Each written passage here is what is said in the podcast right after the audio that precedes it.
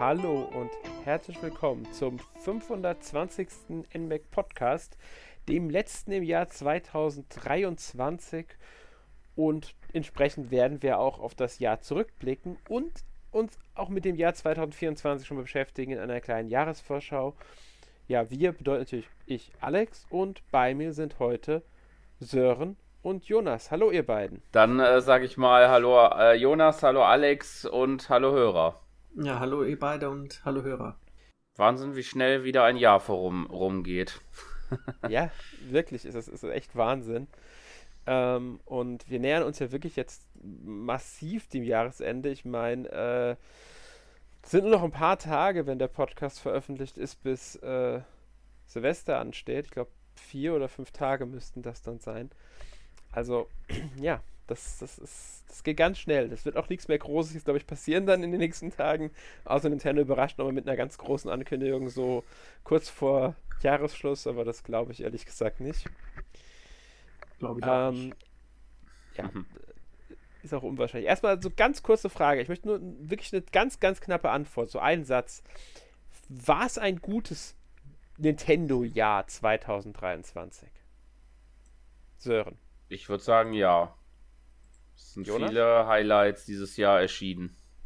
Also okay. ich denke, es war auf keinen Fall ein schlechtes Jahr. Ob man es gut nennt, hängt, denke ich, davon ab, ob man Spaß mit diesen Spielen hatte, aber es war klar nicht schlecht. Ja. Gut.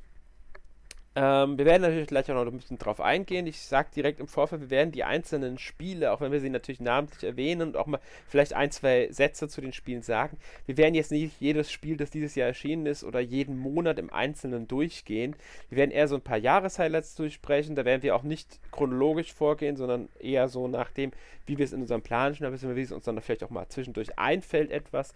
Bei einzelnen Spielen haben wir natürlich auch Podcasts zu aufgenommen, bei vielen ähm, da dürft ihr natürlich auch gerne in die entsprechenden Podcasts von den Spielen hören, wenn ihr mehr zu den Spielen wissen wollt. Wir wollen nur eher so jetzt einen Überblick über das Jahr 2023 heute geben und auch ein bisschen so halt den Vorausblick auf 2024. Und ich sage auch direkt mit einer persönlichen Note. Also es wird ganz klar natürlich auch unsere persönliche Meinung einfließen. Was haben wir denn dieses Jahr toll gefunden und so. Ja. Okay. Ähm, ich würde sagen, wir fangen dann einfach mal an mit dem Thema Jahresrückblick. Ähm, und die, ja, ich würde sagen, der Switch-Erfolgskurs. Wir, wir können erstmal so auf die knallharten Zahlen eingehen. Die Nintendo Switch äh, war natürlich auch im Jahr 2023 erfolgreich. Ähm, Verkaufszahlen liegen, Stand Ende September, müssen wir da sagen, weil die neuen Zahlen werden ja erst im Januar veröffentlicht für, die, für das letzte Quartal 2023. 132,46 äh, Millionen verkaufte Konsolen. Das sind ähm, nochmal ein ganzes Stück mehr als 2022. Da lag der Stand bei 114,33 Millionen. Ist schon ordentlich, würde ich sagen, die Verkaufszahlen so für ein Jahr. Ja, denke ich auch. Also es ja. war jetzt nicht irgendwie, hat jetzt nicht abgenommen. Hat jetzt es gab natürlich noch mal entsprechende Spiele, die das gefördert haben, wie Zelda oder Mario, aber es ist jetzt nicht so, dass wie bei der Wii U oder so, wo dann ganz schnell Schluss war. Also ich glaube, die könnte sich auch weiterhin so gut verkaufen, selbst wenn es dann eine neue Konsole gibt. Ja. Je nachdem, wie abwärtskompatibel die sein wird. Und wenn die Switch dann mal günstiger wird, dann wird es sicher auch in die 150 Millionen Richtung noch gehen. Das könnte ich mir auch sehr gut vorstellen. Mm. So viel mhm. fehlt ja auch nicht mehr.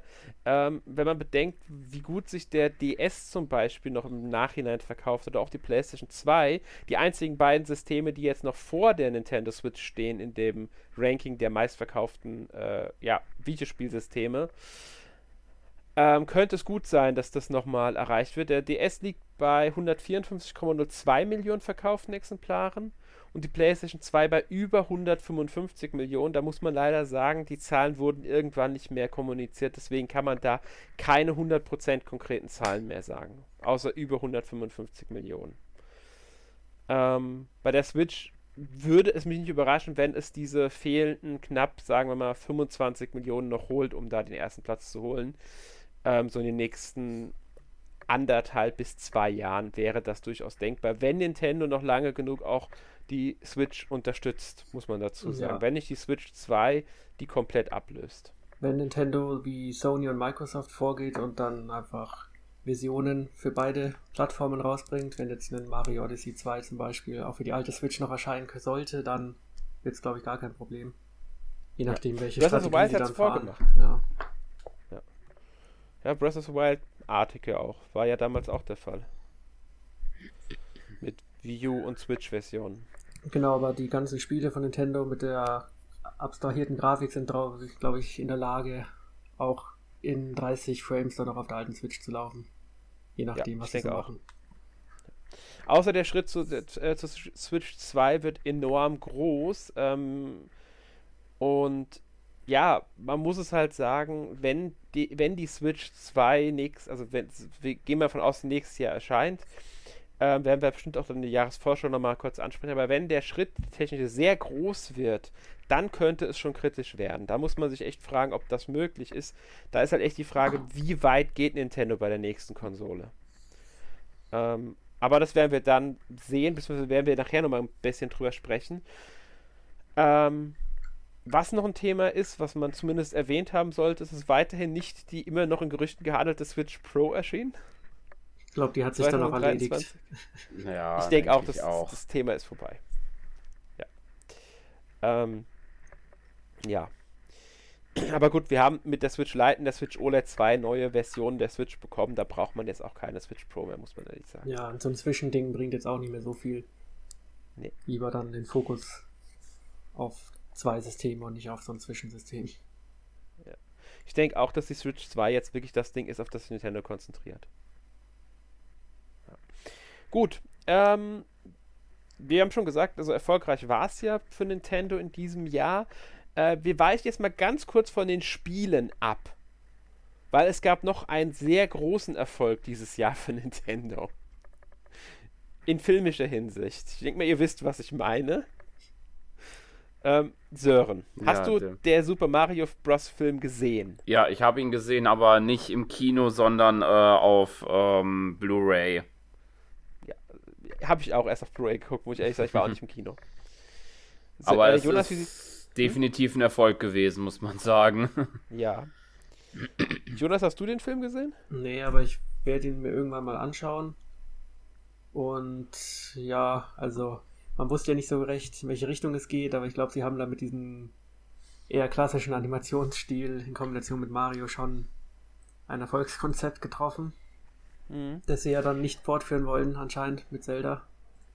Aber schauen wir ja, mal. Ja, muss man sagen, ähm, es sind auch zwei verschiedene Marken. Also zum Mario-Film will ich noch sagen, ich finde den Film wirklich gut als so ein Animationsfilm. Ja. Also muss ich sagen, er hat nicht die tiefgründigste Geschichte. Ja, das erwartet aber, glaube ich, auch keiner bei dem Film.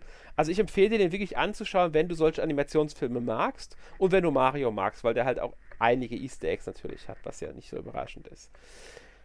Ähm, weil wir vom Erfolg geredet haben, wir sollten vielleicht noch erwähnen, dass der Film 1,36 Milliarden US-Dollar eingespielt hat. Ja, es wird nicht das Ende der Nintendo-Filme sein. Mhm. Nein. Ähm, ist damit die erfolgreichste Videospielverfilmung aller Zeiten. Also, ja. Wenig überraschend bei so einem Ergebnis. Ähm, hat aber nicht irgendeinen äh, Preis bisher gewonnen, soweit ich es gesehen habe bei der Recherche. Also bei den Game Awards war was zwar nominiert, da müsste aber, wenn ich richtig im Kopf habe, Last of Us die Serie gewonnen haben.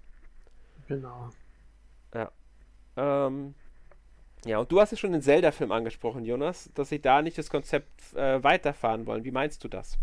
Genau, also ein Live-Action-Zelda-Film wurde angekündigt. Das heißt, eine Kooperation von Nintendo mit Sony in dem Fall, die den Vertrieb übernehmen.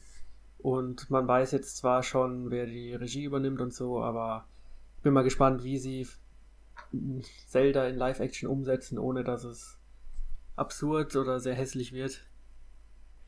Naja, man, man muss sagen, also e, erstmal Arad äh, äh, Productions ist ja für die Produktion zuständig mit Nintendo zusammen. Ähm, die haben schon oft mit Sony gearbeitet. Avi Arad kennt man vor allem als ähm, Produzent der frühen Marvel-Filme, Spider-Man-Filme. Ähm, war auch einer der Gründer der Marvel Film Studios, also dieses Marvel Studios, was wir heute als, äh, durch die Filme kennen, hat er damals mitgegründet. Der hat damals mit seiner Firma Marvel übernommen gehabt und dann halt an Disney irgendwie veräußert, soweit ich im Kopf habe. Ähm, und also dem seine Produktionsfirma wird jetzt hier mit beteiligt sein. Also da ist ein Filmproduzent drin, der schon sehr Erfahrung hat in Filmproduktionen. Ich glaube, der müsste auch ähm, als Produzent an der Uncharted-Filmung zum Beispiel beteiligt gewesen sein. Mhm. Also hat auch im Videospielfilmung äh, Bereich Erf Erfahrung. Ähm, der Regisseur, bei dem bin ich ein bisschen skeptischer, muss ich sagen. Der ist ja bisher eigentlich vor allem durch die Maze Runner-Filme bekannt. Die habe ich nicht gesehen, kann ich deshalb nicht einschätzen. Aber auch der neue Planet der Affen wird von ihm sein. Das wird so ein Film sein, da kann man dann vielleicht ein bisschen einen Blick drauf werfen. Ähm, beim Drehbuch, ja, der hat Meisterdetektiv Pikachu den Film geschrieben, also von daher äh, weiß er auch, wie man Nintendo-Lizenzen in Realfilme umsetzen muss, kann. Ähm, was ich interessant finde, der Regisseur von dem Film, also Wes Ball, der hat gesagt, dass seine Inspiration weniger sowas wie Herr der Ringe sein wird. Er möchte sich eher an den Ghibli-Filmen von Hayao Miyazaki orientieren. Prinzessin Mononoke, Shihiros Reise ins Zauberland und solche Filme sind da eher die Inspiration. Oder auch das Schloss im Himmel zum Beispiel. Ist ja auch naheliegend, aber mal sehen, ja. ob er die hohen Erwartungen gerecht werden kann. Ja, es wird eine sehr große Aufgabe. Also was, ich bin mal gespannt, auch, es hängt viel vom Produktionsdesign ab, von Kostümen, mhm. Frisuren. Sie dürfen nicht zu stark von den Spielen abweichen, gleichzeitig dürfen sie nicht zu sehr drauf pochen. Das wird sonst ähm, albern. Denk, genau, ja. ich denke, das Beste wäre hier wirklich äh, Twilight Princess auch als Vorbild so ein bisschen zu nehmen. Ja, zum Beispiel. Von, ja. Ähm, Sören, wie, wie, wie ist deine Meinung zu dem Film? Ja, ich sehe das ähnlich. Also es ist natürlich ein äh, hoher Grad, äh, der, ähm, der erreicht werden kann und muss. Und äh, es kann viel schief gehen, es kann auch sehr viel gut äh, ausgehen. Ich meine, auch beim Mario-Film war die Meinung auch im Vorfeld sehr gespalten. Aber äh, da ist jetzt bei diesem Zelda-Film da jetzt noch ein bisschen höher die, ähm, die Hürde. Ich bin gespannt auf jeden Fall, wie das äh, ausgehen wird. Was ich auch mal gehört habe oder so, was, äh, was sich manche vorgestellt haben, wie das ausgehen könnte, dass es natürlich mit Schau realen Schauspielern natürlich ist, wegen Live-Action, aber halt auch so ein bisschen in die Effektschiene von einem Avatar gehen könnte. Würde ich auch interessant finden, auf jeden Fall könnte ich mir bei ein paar Charakteren vorstellen. Also jetzt nicht bei allen Charakteren, aber ähm, ja. ein paar Charaktere wären durchaus. Du, man könnte ein paar Figuren so umsetzen. Das war, hat ja auch mit der Warcraft-Film damals mit den Orks umgesetzt. So könnten genau. besonders die Gegner von Link umgesetzt werden. Fände ich jetzt gar nicht so schlecht bei der heutigen Technologie, die da möglich ist. Ähm, ich bin mal gespannt, wer am Ende Link und Zelda spielen wird. Das ist auch noch so eine große Sache, die da viel entscheiden wird, glaube ich.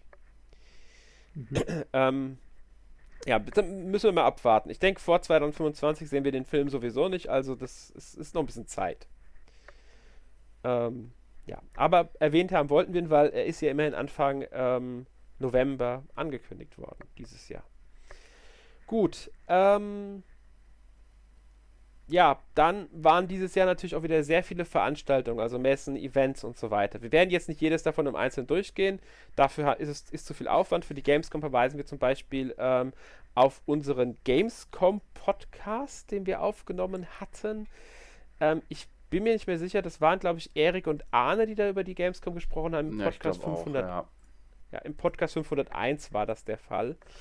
Ähm, da könnt ihr mehr über die Gamescom erfahren. Von uns war ja, soweit ich weiß, keiner auf der Gamescom. Oder war einer von euch beiden auf der Gamescom dieses nee, Jahr? Nee, ich war dieses Jahr nicht da. Nö. Okay. Ähm, natürlich waren wir auch die, auf den anderen Messen nicht. Tokyo Games Show zum Beispiel äh, waren wir natürlich nicht zu Besuch, hat dies Jahr wieder stattgefunden. Gab nicht auch Nintendo-Spiele. Aber jetzt, soweit ich mitbekommen habe, keine so großen Ankündigungen auf der Tokyo Games Show. Ähm, und ja, die E3 hat nicht stattgefunden muss man ja auch sagen. Nachdem immer mehr Pu Publisher und Veranstalter abgesprungen sind, hat ja dann die E3 auch äh, doch abgesagt. Und ja, wir müssen es so sagen, am 12. Dezember wurde dann verkündet, dass die E3 auch nicht mehr zurückkehren wird. Die ehemals größte Spielemesse der Welt ist damit endgültig tot. Ja. Habt ihr dazu eine Meinung oder ist euch die E3 mittlerweile komplett egal? Früher hätte ich schon gesagt, dass es ein bisschen schade ist, weil es war ja schon immer, ich glaube, 20 Jahre oder so, glaube ich, gibt es ja schon zumindest in diesem, äh, in diesem Ausmaß, in dieser ja, Gestaltung. Die erste hat in den 90ern stattgefunden. Mm. Die mhm. ersten, ähm, also es sind eigentlich fast schon 30 Jahre, glaube ich. Stimmt, genau. Aber früher hat man sie halt weniger wahrgenommen, weil halt die Verbreitung in der Form noch nicht da war. Mm. Aber es hat sich halt, das muss man sagen, mit der Pandemie immer mehr halt abgezeichnet, dass äh, dass halt äh, deutlich weniger da halt der Fokus drauf lag bei den Publishern. Ja. Ähm, Jonas, du irgendeine Meinung dazu oder? Nee, es hat sich ja über die Jahre jetzt ausgeschlichen und jetzt wurde endlich mal offiziell gesagt, dass man sich keine falschen Hoffnungen mehr machen muss. Und Spiele werden auch über andere Formate angekündigt. Also. Genau. Man muss ja sagen, dieses Summer Game Fest ist ja mittlerweile auch weitgehend etabliert. Nach den letzten zwei oder drei, drei Jahre gibt es, glaube ich, jetzt schon von Jeff Keighley, da diese Veranstaltung im Sommer, die ja als E3-Ersatz eingeführt wurde. Und das ist ja keine Messe in dem Sinne, das ist ja einfach nur eine Reihe an Livestreams, die zusammenhängen im Grunde. Und das nutzen natürlich alle Publisher, um ihre Veranstaltung dort mit unterzubringen. Ich glaube, dieses Jahr waren fast alle dabei. Nintendo hat sogar Nintendo Direct in dem Zeitraum irgendwie platziert gehabt. Ähm, am 21. Juni war das da. Das war so im Nachhinein des Ganzen. Trotzdem war dieser ganze Juni vollgestopft mit Livestreams. Sogar in Juli ging das noch rein. Und ähm, ja, ich denke, das wird auch die Zukunft bleiben, dass wir weniger diese, diese große Sommermesse haben. Wir werden jetzt eher wirklich dieses Sommer Game Fest haben, plus die Streams der weiteren Publisher, die ihr eigenes Ding machen, die sich aber so ein bisschen da dranhängen, um in diesem Zeitrahmen von Juni, Juli, vielleicht auch an Ende Mai noch ihre Sachen anzukündigen. Ähm, ist vielleicht auch das bessere Format, meiner Meinung nach, gerade heutzutage weil zeitgemäß. Mm, und mhm. man erreicht direkt ja. die Kunden. Das dürfte für die Publisher gerade das Interessante sein. Ähm, gut, ja, ansonsten, was noch erwähnenswert ist, natürlich Nintendo Directs. Wir hatten dieses Jahr ähm, wieder drei normale, also drei große Nintendo Directs. Eine im Februar, eine im Juni, eine im September. Also das Standardding. Haben wir auch Podcasts zu aufgenommen zu jeder. Also könnt ihr gerne auch mal schauen. Da gab es dann jeweils einen Podcast zu denen. Es gab auch zwei Indie Worlds äh, dieses Jahr im April und November. Halt das Übliche. Ja, es gab einen Nintendo Direct zum Super Mario Film. Habt ihr die damals angeguckt oder habt ihr dafür nicht extra einen Nintendo Direct angemacht? Nee, ich glaube ja, aber ich glaube, ich meine, ich hätte es angehabt. Ich meine, das war ja auch nur, glaube ich, fünf Minuten oder so, glaube ich, nur, wo sie ja ganz kurz den Trailer gezeigt haben, glaube ich. Und dann noch ein bisschen, glaube ich, dazu erzählt hatten oder so. Aber ich habe die nicht mehr wirklich in, äh, ist mir im Gedächtnis geblieben. ja. Also, dass da irgendwas Besonderes, Spannendes äh, außerhalb zu dem Film gesagt wurde oder so. Ja, ich bin mir auch nicht mehr sicher. Jonas, wie war das bei dir? Nee, ich habe mir den, den nicht angeschaut. Ja, fast schon gedacht. Die Super Mario Bros. Wonder Direct haben wir natürlich geguckt, also ich zumindest äh, habe mir die angesehen. Ähm, war halt zu dem Spiel, die ganzen Details, die dann nochmal so kurz vor Release, so ja, war nicht ganz zwei Monate vor Release halt bekannt gegeben haben. Ähm, ja, so das Übliche im Grunde. Die Game Developers, Conf Developers Conference war auch das Übliche dieses Jahr, für uns nicht sonderlich äh, relevant in meisten Fällen, aber wir wollen sie erwähnt haben. Und dann war natürlich Ende des Jahres noch die Game Awards Anfang Dezember. Habt ihr da einen Blick drauf geworfen? Ja, ich habe sie mal angeschaut, aber in Bezug zu Nintendo war ja jetzt nicht so viel dabei. Nee. Hast du live geguckt nachts oder später? Ja, ich war so verrückt. Okay. Das habe ich dieses Jahr nicht gehabt. Ich habe sie nachgeguckt dann. Äh, Sören, hast du sie überhaupt äh, ich hab's, äh, ich habe es mir nur im Nachhinein, aber auch nicht komplett, sondern nur halt, äh, was ich so mitbekommen habe. Da habe ich dann Teil, Teil davon dann nachgeschaut, aber nicht, nicht die ganze und nicht live. Okay. Weil das war ein bisschen ich, schwer, wenn man dann an arbeiten muss, dann äh, ja. Würde ich da ungern die, äh, mache ich da ungern die Nacht dann da durch. ich verstehe es. Ähm, ja, ich, ich habe auch gespult, muss ich sagen. Manche Sachen habe ich weggespult, weil sie mich nicht interessiert haben. Teilweise fand ich, war es ein bisschen ausufernd in manchen Punkten. Und ähm, die Awards standen für mich ein bisschen zu sehr im Hintergrund. Äh, und auch die Entwickler hatten oft, gerade für ihre Danksagung, viel weniger Zeit, als es irgendwelche Hollywood-Stars, die auf die Bühne kamen, um Award anzukündigen. Und auch die, die ihre Spiele vorgestellt hatten, hatten zum Teil sehr wenig Zeit, um irgendwas zu ihrem Spiel zu sagen. Fand ich war eine sehr schlechte Mischung in den verschiedenen Bereichen, die da waren. Dafür, dass das ganze Ding ja auch Game Awards heißt, äh, sollten die Awards auch eine größere Rolle auf dem ganzen Ding spielen. Aber man, haben, man muss ja mittlerweile sagen, es sind die Weltpremieren, die da die Hauptrolle spielen. Und da war, wie schon gesagt wurde, für Nintendo echt wenig. Ich Nintendo selbst hat ja gar nichts angekündigt, oder? Ich nicht, dass ich mich erinnere. Ich auch nicht, gell? Nee. Ja, damals haben sie den ersten Trailer zu Breath of the Wild sogar auf den Game Awards gezeigt gehabt. Also den ersten großen, oh, hier, da, Breath of the Wild, bla. Ähm, äh, und aber jetzt vorbei. Ähm, auch bei den Awards muss man sagen, Nintendo war zwar in einigen Kategorien nominiert, gewonnen haben sie am Ende das beste Action Adventure mit Legend of Zelda, Tears of the Kingdom, bester Familienspiel für Super Mario Bros. Wonder und beste Simulationsstrategie für Pikmin 4. Immerhin drei Awards, kann man jetzt nicht sagen, ja. Klar, Zelda und Mario waren noch in einigen weiteren Kategorien nominiert, aber die brauchen wir jetzt nicht einzeln durchzugehen. Ähm, viel wichtiger sind die Spiele, die dieses Jahr erschienen sind. Würde ich mal behaupten, mhm. oder? Ja. Bevor wir dazu kommen, noch eine Sache.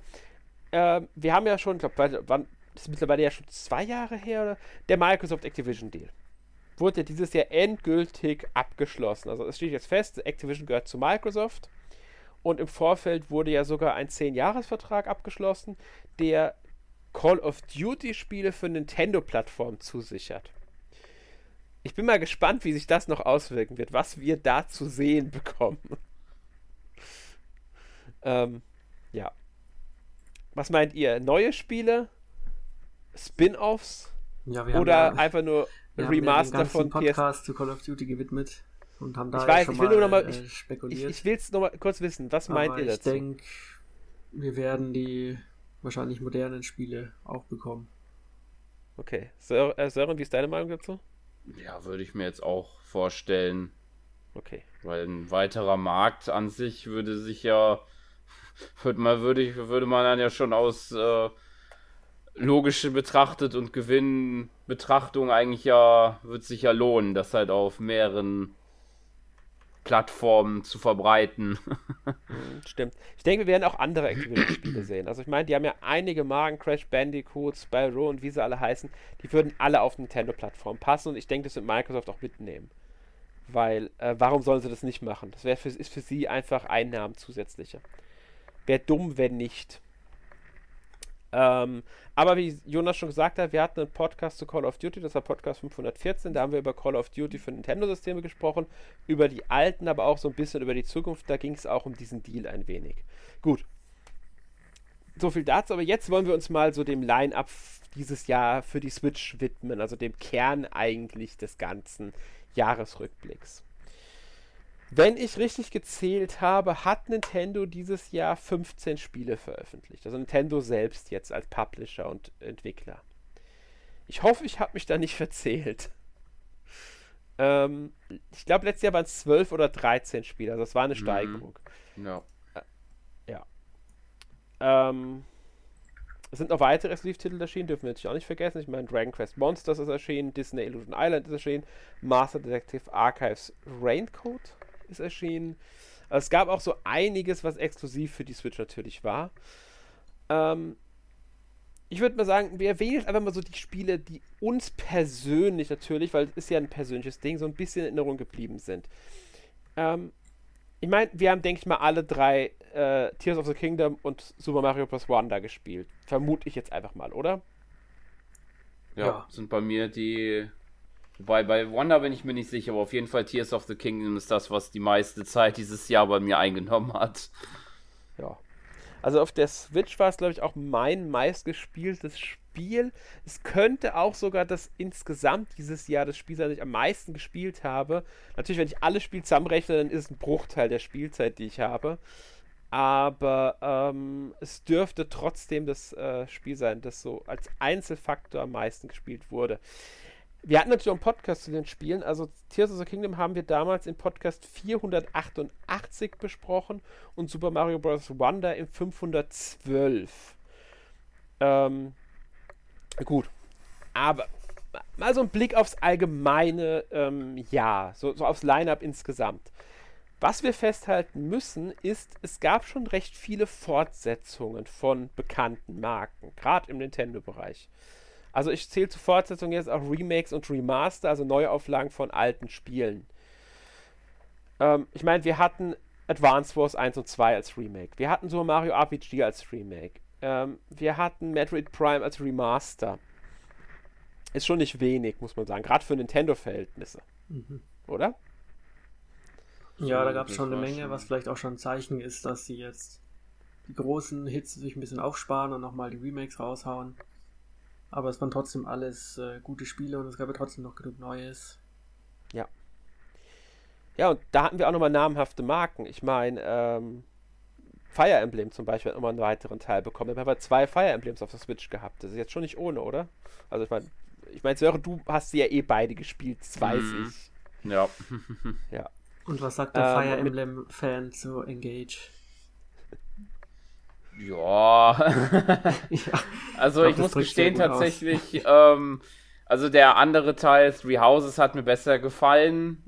Ähm, wobei ich jetzt auch nicht sagen würde, dass Engage jetzt schlecht ist oder so. Es macht halt nur einige Sachen anders. Ich würde sogar sagen, das Gameplay ist sogar gar nicht, gar nicht schlecht. Das hat einige interessante Ideen. Nur halt die Story, die fand ich im Nachhinein betrachtet doch ein bisschen sehr seicht und auch das Charakterdesign ist halt auch ein bisschen gewöhnungsbedürftig. Man muss, äh, wir haben ja auch einen Podcast zugemacht. Ich glaube, das war ich mit Markus, glaube ich. Mhm. Da war ja ein äh, großer Abschnitt da. Allein das äh, Design des Hauptcharakters beispielsweise mit den blauen und roten Haaren. ich hätte es immer noch gut gefunden, wenn die Farben von den äh, äh, angeschlossenen ja, Joy-Cons abgehangen hätten. Ich auch. Ja, hätte jetzt auch keinen großen Unterschied mehr gemacht. Nee, Nein, aber es wäre lustig aber. gewesen. Ja. Das hätte dem Design wenigstens eine Art Sinn gegeben. Ich meine, die hat, es hat einen ungefähren Sinn, hat es ja, kann man nicht leugnen. Aber es hätte nochmal so, so einen tieferen Sinn, einen Witz einfach gehabt. Ähm, war übrigens Podcast 5, 475, den ihr beide da aufgenommen okay. habt. Ähm, also du und Markus. Ähm, ich finde es schön, dass überhaupt nochmal ein zweites Fire Emblem kam. Man muss halt hier sagen, es war ein kleineres Fire Emblem als Three Houses. Bei Three Houses haben sie ja ganz klar gesagt, dass sie das ohne die Mitarbeit von Koei Tecmo und ich glaube Omega Force war es von denen im mm, Studio aus, genau. nicht geschafft hätten, die Entwicklung bei Intelligent Systems, weil es zu groß gewesen wäre. Sie brauchten Unterstützungsstudios. Ich denke, Fire Emblem Engage konnten sie dann wieder alleine stemmen und hier muss man halt auch einen Blick drauf haben, dass Intelligent Systems parallel an Xenoblade Chronicles 3 gearbeitet hat. Nee, das war jetzt ja Monolith. Nee, die haben an WarioWare haben sie gearbeitet. An WarioWare waren sie nur dran. Was haben die noch gemacht? Paper Mario werden die wahrscheinlich das äh, Remake, das nächstes Jahr kommt, äh, entwickeln, denke ich mal. Ja, ja, das kann gut sein. Aber man muss auch dazu ähm, sagen noch, ähm, dass Engage wahrscheinlich auch schon eine gewisse Zeit lang, äh, wie das bei so einigen Titeln dieses Jahr auch der Fall sein könnte, schon in der Schublade lag, weil äh, äh, die Prämisse erkennt man sehr gut, dass es zum Jubiläum, des 30-jährigen Jubiläum wahrscheinlich erscheinen sollte. Ich glaube, das ist ja, glaube ich, 2019 oder 20 eigentlich gewesen. Oder 21 äh, in der Zeit. Und das müsste, äh, was das war, glaube ich, 20, also 1990 ist der erste Teil erschienen. Ja, dann ist es 20, ja. 2020. Ja. Aber mit Pandemie wurde es verschoben und vor allen Dingen ist auch, glaube ich, letztes Jahr schon äh, sind schon äh, Bilder von dem Spiel schon aufgetaucht als Leaks, äh, wo man dann noch gedacht hätte, ob das so wirklich sein könnte. Und dann hat dann Nintendo in der Direct gesagt, ja genau, so sieht's aus, das neue Fire Emblem Engage. mhm. Ich weiß gar nicht mehr, das äh, erste Three Houses, wann ist das erschienen? 2019? Ich glaube, das ist 19, ja. 19, okay. Ja, auf alle Fälle ähm, fand ich trotzdem schön, dass noch ein Teil kam. Ähm, was nicht auch so ein großes Ding dieses Jahr war, was viele nicht mehr gefreut war, Pikmin 4. Da gibt es ja. ja. auch einige Fans von der Reihe. Absolut. Ähm, und war ja lange, lange Zeit gewünscht und gehofft. Ähm, da hast du, Sören, auch den Podcast mit Emil, hast du den damals aufgenommen. 498 ist das. Ja. Ja. Ähm, Jonas, Hast du es auch gespielt, Pikmin 4? Nee, noch nicht. Aber nachdem ich mitbekommen habe, wie gut es angekommen ist, hat es mich schon gereizt. Also ich werde es auf jeden Fall irgendwann nachholen. Ja, es ist wirklich ein sehr gutes Spiel. Es ist auch vor allen Dingen das zugänglichste Pikmin von all den Vieren. Es ist äh, sehr entspannt. Es äh, verzeiht einem sehr viele Fehler, was noch die Vorgänge, Vorgänger noch ein bisschen sehr mehr ähm, bestraft haben. ja, und es sieht auch sehr gut aus. Also da bin ich schon ja. interessiert dran. Genau, ich würde auch sagen, es ist mit eins der besten Spiele äh, des Jahres für die Switch gewesen. Also war ich auch sehr überrascht, wie gut mir das gefallen hat. Weil ich bisher mit Pikmin nie 100% warm geworden bin, muss ich sagen. Ähm, ja, ein anderes Spiel, das jetzt nicht von Nintendo kam, aber das dieses Jahr auch erschienen ist und auf das ja auch eine gewisse, ich sag mal, zumindest bei gewissen Fankreisen eine gewisse Erwartungshaltung da war. Master Detective Archives Raincoat. Ähm, Jonas, ich weiß, du hast die Danganronpa-Reihe gespielt. Und ja. äh, du hast auch das Spiel gespielt. Ja, ich habe es auch durchgespielt und es hängt halt stark von der Erwartungshaltung ab, wenn man jetzt natürlich ein Fan von dieser Art von Spiele ist, also Adventures mit viel Text und durchgeknallten Elementen in der Story, dann kann man damit seinen Spaß haben, auch wenn es nie auf der Höhe von Danganronpa ist.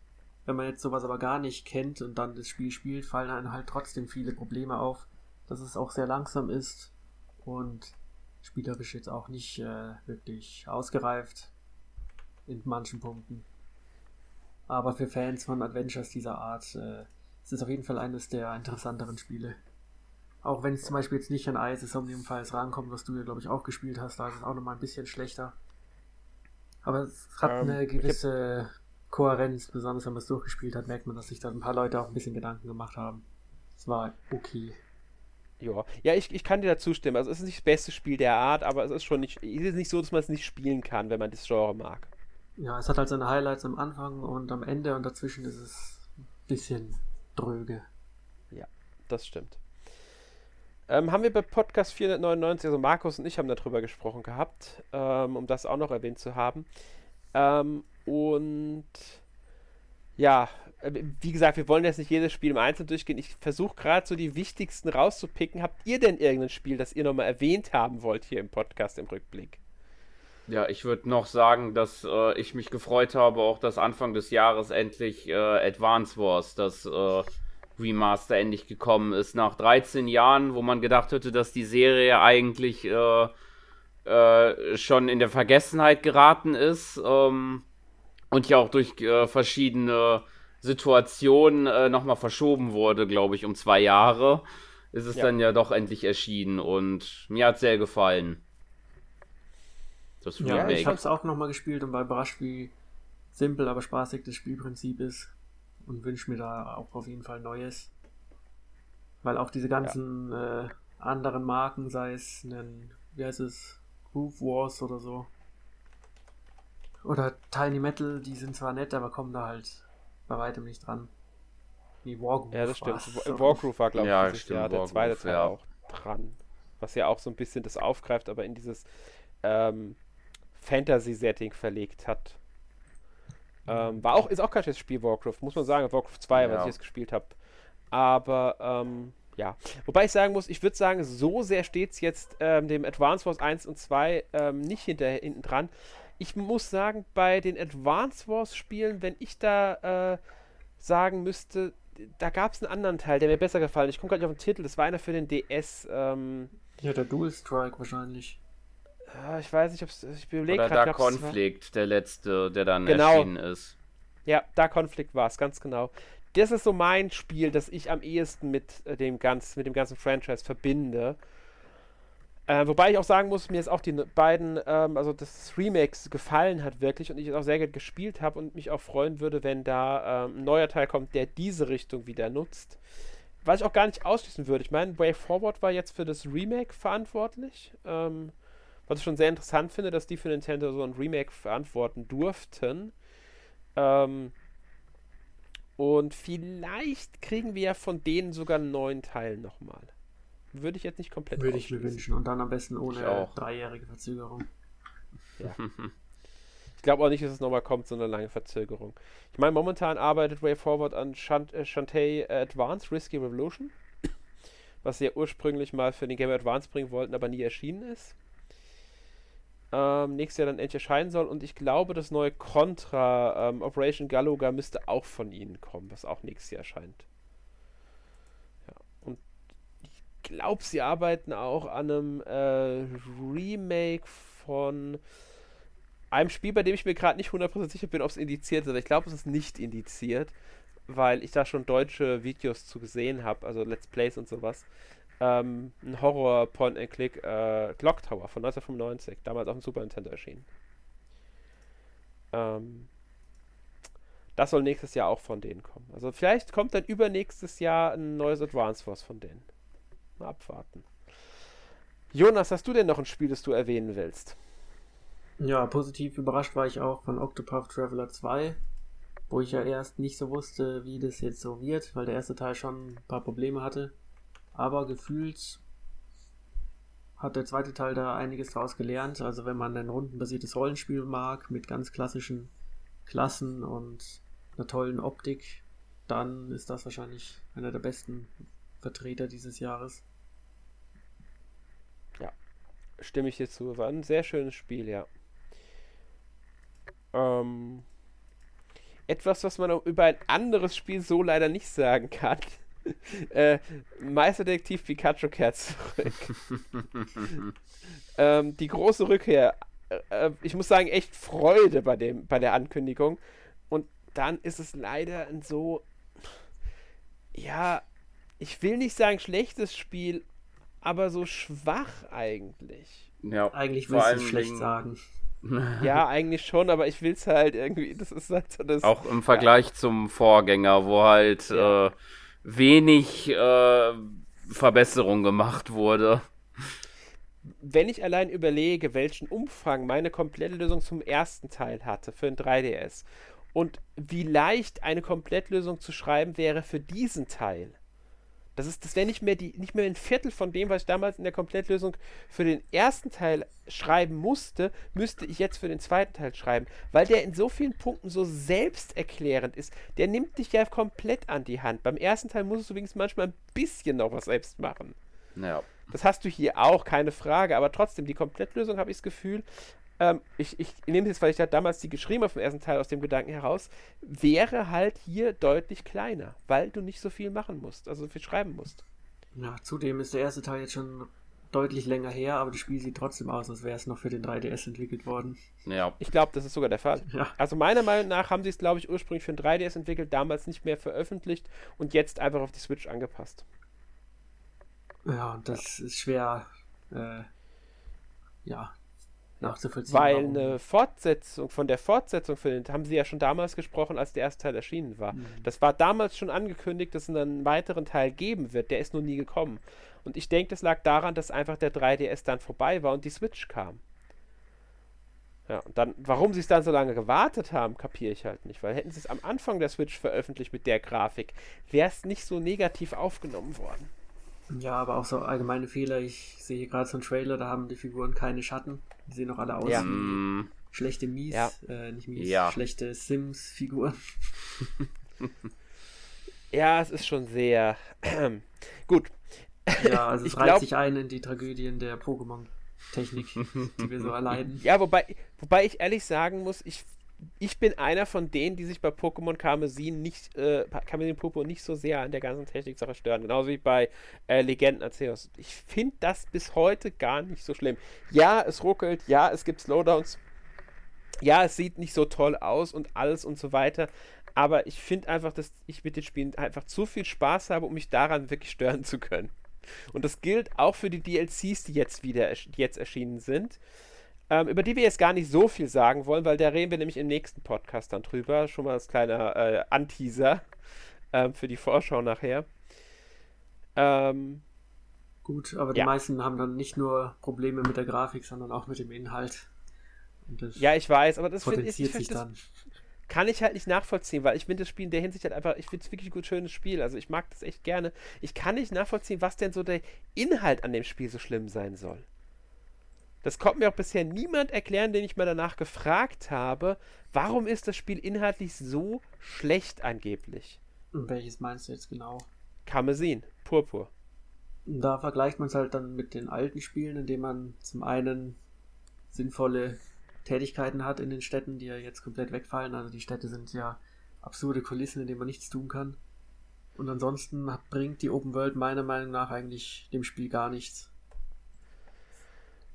Ja, also ich finde die Open World gerade schön, muss ich sagen. Ähm, auch wenn sie natürlich klar, außer dass man Pokémon fängt, manchmal hin und wieder ein paar Gegenstände einsammelt und so weiter.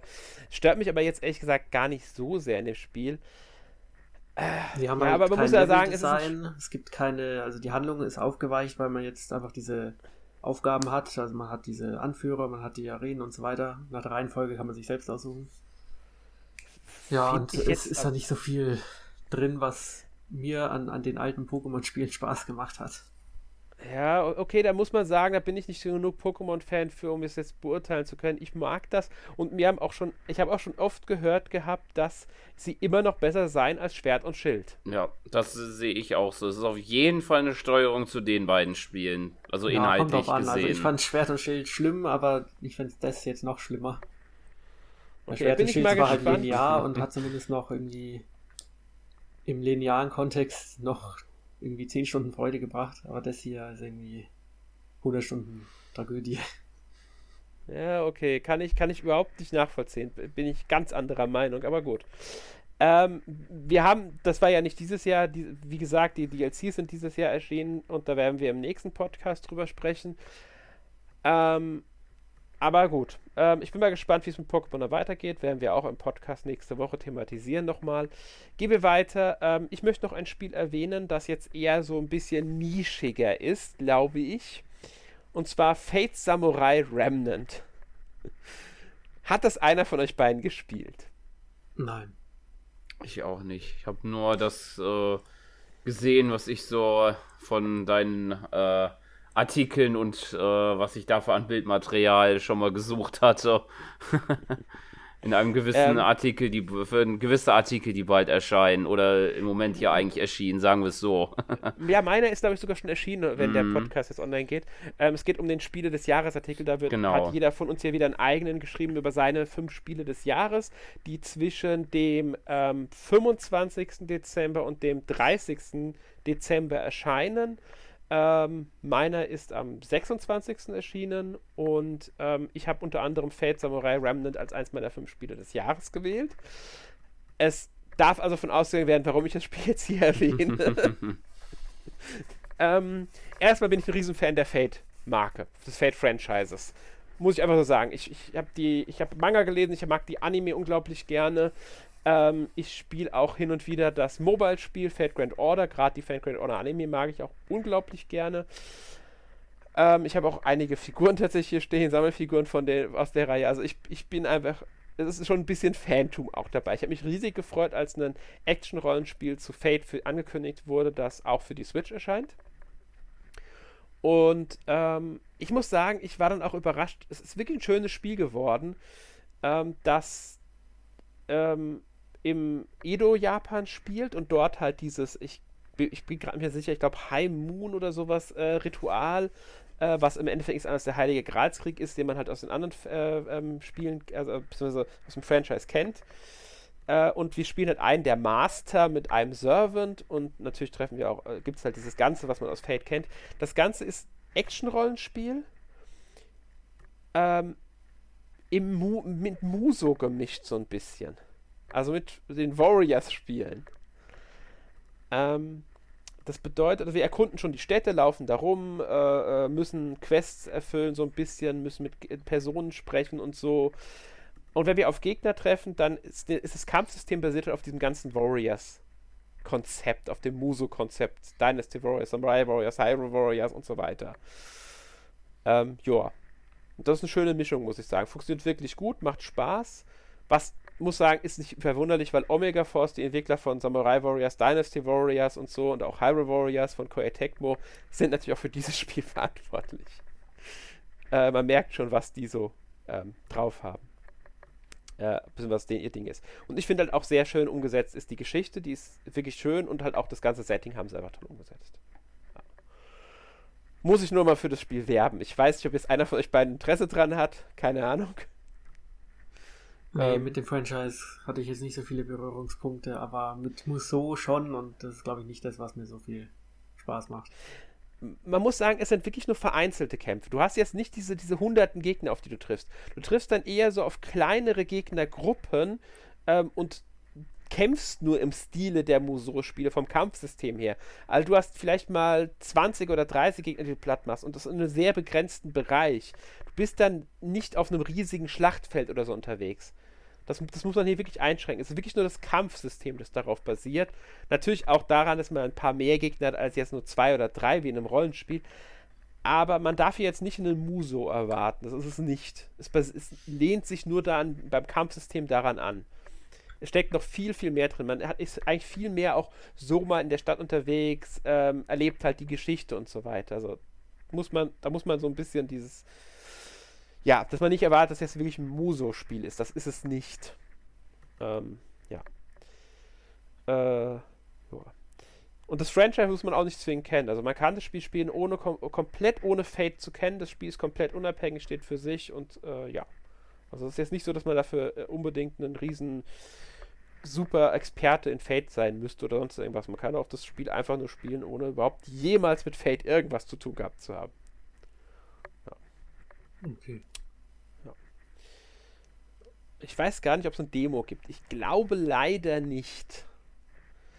Ähm, ist auch nicht nur für die Switch erschienen, sollte man vielleicht dazu sagen. Ist, glaube ich, für alle Systeme erschienen. Also es gibt es für die PS5, es gibt es, glaube ich, für den PC, also äh, kann man überall ähm, spielen wollte ich nur erwähnt haben, ist einer von meinen äh, großen Titeln dieses Jahr gewesen. Und da, ähm, ja, ich wollte es wenigstens erwähnt haben. Habt ihr denn so ein Spiel dieses Jahr gehabt, das ihr so absolut, also das ihr wirklich mögt, bei dem ihr jetzt nicht zwingend sagt, das ist jetzt das Spiel des Jahres oder das wird jedem gefallen, aber das euch Spaß gemacht hat und bei dem ihr denkt, dass eher so untergegangen ist, bis bei dem ihr glaubt, dass es weniger gespielt haben? Jonas, hast du da irgend so ein Spiel? Ich schaue gerade noch mal. Also ich weiß, dass zum Beispiel World of Horror auf der Switch erschienen ist, endlich. Mhm. Das nicht jedem gefallen wird, weil es eine sehr krude Grafik hat, aber sehr einzigartig aussieht. Und auch weil es halt ein Roguelike ist und das auch nicht jedem gefallen wird. Aber es war auf jeden Fall eine einzigartige Spielerfahrung in diesem typischen Manga-Look. Ähm, ja, zufallsbasierte Ereignisse zu bekommen mit sehr vielen kreativen Design-Elementen. Mhm. Und auch ja, einem kontinuierlichen Druck, der immer weiter steigt, weil man ähnlich wie in anderen Roguelikes dieser Art, wie zum Beispiel Darkest Dungeon, immer mehr Probleme bekommt und die Doom-Anzeige zum Beispiel immer weiter wächst und die Lebensanzeige sich nicht regeneriert, wie man es gerne hätte. Und man dann halt versucht, den Run möglichst weit zu bekommen. Aber dann kriegt man wieder irgendeine Krankheit oder wird von irgendeinem Monster angegriffen und dann muss man wieder von vorne anfangen. Ist das Spiel echt wirklich komplett in Schwarz-Weiß gehalten? Ja, aber es gibt Farbfilter. Okay. Dann kann man es in Ocker-Grün spielen oder lila-blau. Also es hat da diese starken Kontraste, aber die ursprüngliche Farbgebung ist schwarz-weiß, ja. Ähm, hat ja äh, starke Inspiration von den äh, Lovecraft äh, äh Cthulhu-Mythos und von äh, dem Mangaka Junji Ito. Genau, also wenn man. Nicht mal weiß, äh, was Junji Ito so für Werke gemacht hat, kann man einfach dieses Spiel spielen und hat dann so ein Basis Design sich aufgeschafft, weil es eigentlich gefühlt eins zu eins kopiert ist, so die Ideen. Aber ja. es sieht schon sehr, sehr cool aus.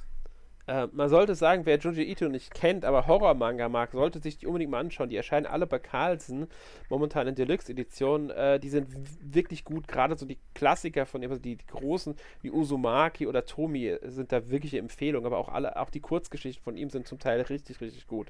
Nicht alle so überragend, aber er hat schon einige sehr, sehr tolle Sachen gezeichnet, wie gesch äh, geschrieben. Ja, der hat extrem viel Output, aber manche Geschichten sind wirklich sehr, sehr toll geworden. Ähm, genau, und äh, Ja, ähm, Sören, wie sieht es denn bei dir aus? Hast du da ein Spiel? Ja, eins ist mir eingefallen, was da in diese Kategorie man zählen könnte. Und das wäre Silent Hope. Äh, das ist ja, ich glaube, Ende des Jahres, September, glaube ich, erschienen. Mhm. Ist ja ein ähm, Dungeon Crawler, der aber auch ein bisschen ähm, Wirtschaftssimulationselement hat. Man steuert ja äh, eine Gruppe von äh, den stillen Helden, wie sie ja heißen. Äh, ansonsten wird halt nur die Geschichte und so von einer Prinzessin erzählt, die halt äh, ihr Ki Königreich wieder retten möchte. Und ähm, während man halt mit einem Helden dann halt die Dungeons äh, erkundet, um halt Ressourcen und Erfahrungspunkte zu sammeln, äh, kann man den anderen Helden dann halt Aufträge geben, wie halt neue Waffen zu schmieden, neue, äh, äh neue ähm, Zutaten zu sammeln auf dem äh, Bauernhof, den man hat, oder halt Zaubertränke zuzubereiten. Ich finde, das ist ein interessantes Konzept auf jeden Fall. Klingt auch interessant. Ja. Sagen.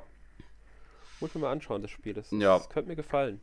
Ja, ich denke ja auch. Ich habe ja noch da den Test dazu offen, den wird es ja auch, denke ich mal, bald bei mir geben. Ich hatte ja schon äh, da auch schon mich beschäftigt. Ansonsten ist mir auch noch ein Spiel eingefallen, was ich noch erwähnen wollte. Passt jetzt eher mehr in die vorige Kategorie, aber es ist halt, ähm, weil ich das mir noch eingefallen ist, weil ich da auch noch ein bisschen Spaß hatte mit war der DLC, der erschienen ist zu Mario und Rabbit Sparks of Hope, der äh, dritte vor allem Ding dieses mhm. Jahr, nämlich mit Rayman in der Phantom Show. Nachdem, äh, nachdem, der, nachdem Rayman ja schon lange auch eine Abstinenz hatte und jetzt wieder gekehrt ist, war das nochmal ein erfrischender ähm, ja, Abschnitt, den man da mit ihm und den anderen beiden Rabbits von Mario und Peach spielen konnte. Ich muss sagen, ich muss die noch spielen, die, die DLCs. Ich habe die noch gar nicht gespielt von dem Spiel, obwohl ich sie habe. Also, das wäre auch mal was, was ich mir in Angriff nehmen sollte. ähm, aber wenn du schon bei DLC bist, fällt mir auch noch ein, welcher DLC auch noch sehr gut ist, ist der von Xenoblade Chronicles 3. Ähm, der letzte besonders, also die erlösende Zukunft. Der nochmal eine komplett eigene Geschichte erzählt. Ich ähm, müsste ich will jetzt nichts spoilern, deswegen erwähne, jetzt, verrate ich jetzt gar nichts dazu, aber das hat nochmal komplett eine Geschichte, ein paar neue Spielmechaniken und sowas. Wird es bei uns, nee, gibt es bei uns auch schon einen Test auf der Webseite tatsächlich. Ähm, könnt ihr dann auch nochmal nachschauen, wenn euch der DLC interessiert. Da geht es im Test geht es um einen kompletten Erweiterungspass, also auch um die bei, äh, drei Pakete, die vorher erschienen sind. Aber ähm, ja, wenn euch das interessiert, werft mal einen Blick drauf. Äh, weil diese Erweiterung, die, ich denke, die lohnt sich für alle, die Xenoblade Chronicles 3 sehr gerne gespielt haben. Also, ja. Ähm, Joa, wir haben natürlich noch mehr Spiele, die wir erwähnen sollten, zum Beispiel Super Mario RPG, was ja dieses Jahr ein Remake bekommen hat, ein sehr unerwartetes Remake, muss man ja sagen. Äh, immerhin ist das Original jetzt auch schon einige Jährchen alt. Ich glaube, 96 ist es, glaube ich, damals für Super Nintendo erschienen, nur nicht in Europa. Mhm, ja ähm, kam dann später über die Virtual Console nach Europa. Habt ihr es denn irgendwann mal in der Super Nintendo-Version gespielt? Also ich habe es auf einem Emulator kurz gespielt. Ja. Fand es da ziemlich toll, habe mich deswegen auch auf das Remake äh, gefreut und spiele es gerade noch. Und ja, es ist ein interessantes Rollenspiel, das aber, finde ich, den Dampf irgendwie schnell verliert. Also am Anfang war ich noch ziemlich begeistert, aber nach so acht Stunden merkt man schon, dass die Spielmechaniken jetzt nicht irgendwie für einen 60 Stunden Rollenspiel tragen, was es ja nicht ist. Aber ja, sofort das erste Rollenspiel dieser Art, das ist aber trotzdem ziemlich interessant, auch weil der Humor ziemlich äh, gut gelungen ist, auch jetzt in der deutschen Übersetzung. Ja, stimme ich jetzt zu. Also ich muss auch sagen, äh, es, es, es hält nicht über äh, lang, sag ich mal das Spielkonzept. Ich glaube, das ist ja mit, mit komplett, also als komplett durchspielen heißt, heißt ja irgendwie 20 Stunden. Ich glaube, die Hauptstory kann man sogar in äh, unter 15 Stunden durchspielen. Mhm. Ähm, was vollkommen in Ordnung ist, finde ich, für das Spiel, weil ähm, das Gameplay gibt es einfach kein 50-Plus-Spiel her. Ähm, ja, aber ich, ich muss sagen, mir hat es bisher, bisher gut gefallen. Ich bin noch nicht durch mit. Ähm, aber ich werde es noch beenden. Das ist so ein Spiel, das ich wirklich noch beenden möchte gerne. Äh, ja, genau. So. Äh, Sören, hast du es denn auch gespielt? Ja, ja, und ich kann mich da auch noch anschließen. Ich habe das Original nicht gespielt. Vielleicht hätte ich schon machen können. Ich meine, ist das auf dem SNES e Mini, war das auch damit drauf? Ich glaube ja. Ja, ich meine auch. Aber es ist bisher bei mir äh, nicht ähm, oder ist bei mir vor, bisher vorbeigegangen, aber ich habe jetzt äh, das Switch Remake äh, schon ein paar Stunden gespielt und mir macht's oder mir jetzt bisher auch sehr gefallen. Ähm, ja, das ist. Es ist schön, dass es so zum Ende der Switch nochmal solche Spiele auch gibt, ja. dann einfach, dass sowas nochmal dann erscheinen darf. Ähm, gilt auch für mich persönlich jetzt für Barton Kaidos 1 und 2, dass das nochmal ein HD-Remaster bekommen hat, beziehungsweise beim zweiten Teil ist es ja dann sogar so, dass wir durch HD-Remaster das Spiel überhaupt erstmals bekommen haben äh, bei uns. Ähm, muss ich sagen, immer noch großartige Japan-Rollenspiele, Barton Kaitos. Äh, habt ihr die jetzt gespielt nochmal oder habt ihr die damals auf dem Gamecube gespielt? Ob den ersten Teil, der zweite ist aber uns nicht erschienen damals. Ich habe den nie gespielt und jetzt auch nicht nachgeholt. Ja, so. aber ich bei mir auch noch nicht. Weiß noch nicht, ob ich da auch zu komme. Also ich kann sie euch wirklich nur empfehlen. Also ich, ich finde, das sind wirklich, wirklich großartige Japan-Rollenspiele. Ähm, der erste Teil gehört immer noch zu meinen, äh, ich würde sagen, Top 5 Gamecube-Spielen. Ähm, und und äh, dürfte das meiner Meinung nach, ist, ist das zweitbeste Japan-Rollenspiel für den Gamecube nach Tales of Symphonia damals. Ähm, ob das heute noch so einstufen wird, weiß ich nicht. Da könnte sogar sein, dass Barton Kaitos sich an äh, Tales of Symphonia vorbeischiebt. Äh, und ich muss sagen, in dem Remaster, ich, ich, ich bin überrascht, wie viel Spaß dieses Spiel noch macht und wie gut es gealtert ist. also, das ist, kann ich wirklich nur empfehlen, wenn man da, äh, wenn man Japan-Rollenspiele mag und kein Problem mit so einem Deck, also Kartenkampfsystem hat, Deckbuilding-Kampfsystem hat, dann sollte man sich das Spiel wirklich mal anschauen. Allein schon wegen der Geschichte, weil dies finde ich richtig, richtig gut. Ähm, ja. Gut. Ähm, ja, wir haben natürlich nicht alle Spiele angerissen. Es fehlen noch einige. Wir haben nicht über WarioWare gesprochen. Dazu haben wir auch einen eigenen Podcast. Podcast 517. Zu Mario RPG haben wir Podcast 516 gehabt. Wir haben nicht über Blasphemous 2 bisher gesprochen, weil es ja auch ein sehr gutes Spiel ist. Podcast 508 übrigens. Äh, ich will ja nicht zu jedem Spiel den Podcast erwähnen, aber man merkt schon, wir haben zu allen möglichen Sachen auch Podcasts aufgenommen ich persönlich war noch sehr froh, dass wir Atelier Riser 3 dieses Jahr bekommen haben, dass dann die Atelier Riser 3, also die Tri Trilogie von Riser abgeschlossen ist und das mit einem wirklich, wirklich guten Spiel, also einem großartigen Japan-Rollenspiel. Ähm, man sollte aber, finde ich, die ersten beiden Teile gespielt haben, um dann die komplett alles rausziehen zu können aus der Geschichte. Und es ist nischig, das weiß ich. Dasselbe gilt natürlich auch für Atelier Marie Remake. Ähm, ja, ich, ich weiß nicht, ob wir jetzt noch wirklich weiter über so viele Spiele reden sollen, weil man merkt ja schon, es ist ein mm. sehr umfangreiches äh, Line-up gewesen dieses Jahr auf der Switch. Ähm, gab ja auch viele ähm, ja, PC-Portierungen mittlerweile. Ich meine, wir haben Gothic 1 und Gothic 2 mittlerweile auf der Switch. Das ist schon verrückt eigentlich, dass solche Spiele für die Switch erscheinen, oder? Ja, ja aber eine kleine Überraschung. Ja, fand ich auch. Ähm, auch ein schönes äh, Ding war, dass ähm, Ghost Trick nochmal zurückgekommen ist äh, für die Switch. Weil das war ja auf dem DS schon eins, äh, wirklich tolles Spiel und ist auch immer noch toll gealtert. Also wenn ihr das noch nicht gespielt habt, dann schaut euch da unbedingt das Spiel mal an. Ich glaube, da gibt es sogar eine Demo im eShop. Ähm, lohnt sich definitiv, auch wegen der Geschichte. Äh, und da haben wir auch einen Podcast 496 zu. Ähm, äh, ja, es ist schwer jetzt da aufzuhören, weil ich habe noch einige Spiele, die ich eigentlich gern erwähnt haben wollte, die, die untergehen könnten, weil sie ähm, die Aufmerksamkeit nicht bekommen normalerweise. Zum Beispiel ein Spiel, das ich auch dir empfehlen würde, Jonas, äh, Ashina the Red Witch. Weiß nicht, ob du das schon mal gespielt hast oder schon mal gehört hast. Sagt überhaupt. mir jetzt gar nichts. Ähm, das ist von einer, ich glaube, müsste eine Einzelperson sogar sein, der Entwickler. Der hat ein paar dieser 2D, also so, so, so Pixel, Top, also äh, Vogelpers isometrische Perspektiven, Adventure, Horror-Adventure-Dinger gemacht. Ähm, und ich weiß gar nicht, es gibt nicht alle davon für die Switch, das weiß ich. Alle auf Steam, aber nicht alle auf, für die Switch. Ähm, ich habe jetzt den Teil gespielt und muss sagen, hat mir wirklich gut gefallen. Es ist jetzt nicht so, dass man da jetzt die kompliziertesten Rätsel hat. Man hat schon Rätsel. Ähm, es ist nicht so, dass jetzt nur ein äh, Spiel ist, in dem man einfach durchläuft. Ähm, die Rätsel sind auch gut eingebunden und dadurch macht es Spaß. Auch nicht das längste Spiel, das muss man auch sagen. Also das Spiel spielt man in, keine Ahnung, fünf Stunden durch oder so. Äh, kostet aber auch nicht die Welt. Ich bin mir nicht mehr ganz sicher, was es kostet auf der Switch.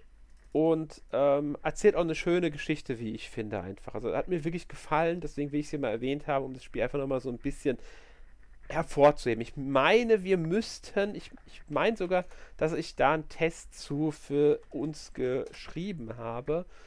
Ähm, ja, genau, wir haben einen Test auf der Webseite tatsächlich. Den habe ich dazu geschrieben.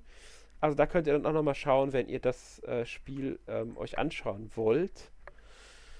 Ähm, ja, ich habe mir gerade einen Trailer angeschaut und es sieht nicht schlecht aus.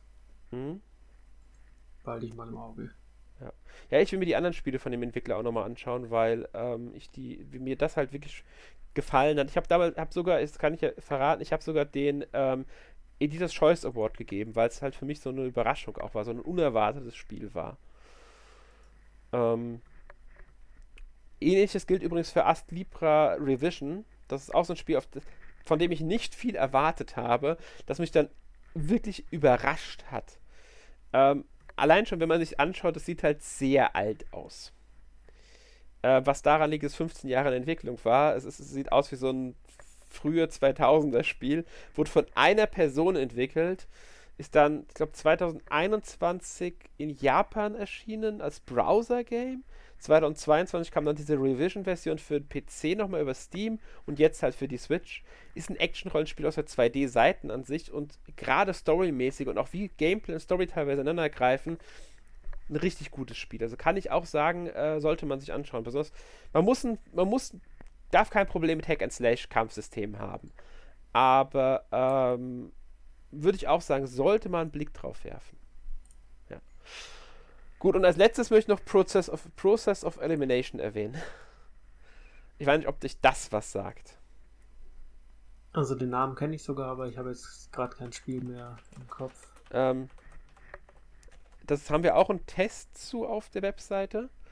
Ähm, das ist ein, äh, ein Visual Novel eine, ähm, ja, wie auch immer zum besten ein, ich würde sagen, Mystery, Thriller, Mystery, Krimi, ähm, Visual Novel geht um einen Nachwuchsdetektiv, der in eine legendäre Detektivvereinigung aufgenommen wird, beziehungsweise er erwacht äh, nach einer Begegnung äh, in einem ja, Spind auf einer Insel und ähm, trifft dort halt dann auch einige andere Meisterdetektive und äh, es kommt natürlich zum Mord und so weiter und mit, mit mittelt jeder von denen besondere Fähigkeiten.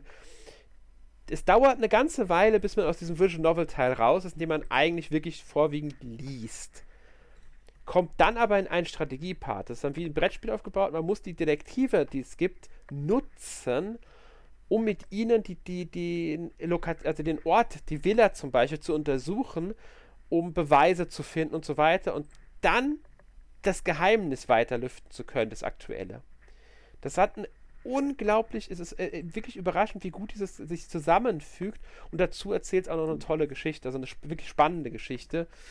Ähm, und äh, dieses, dieses, dieses ähm, Strategie-Gameplay wird auch immer komplexer und fordernder und weil man hat nur eine begrenzte Anzahl an Möglichkeiten. Man muss die Fähigkeiten der verschiedenen Detektive berücksichtigen. Die können auch zusammenarbeiten, wobei nicht jeder mit jedem unbedingt zusammenarbeiten will, weil die halt auch nicht unbedingt immer grün miteinander sind und so.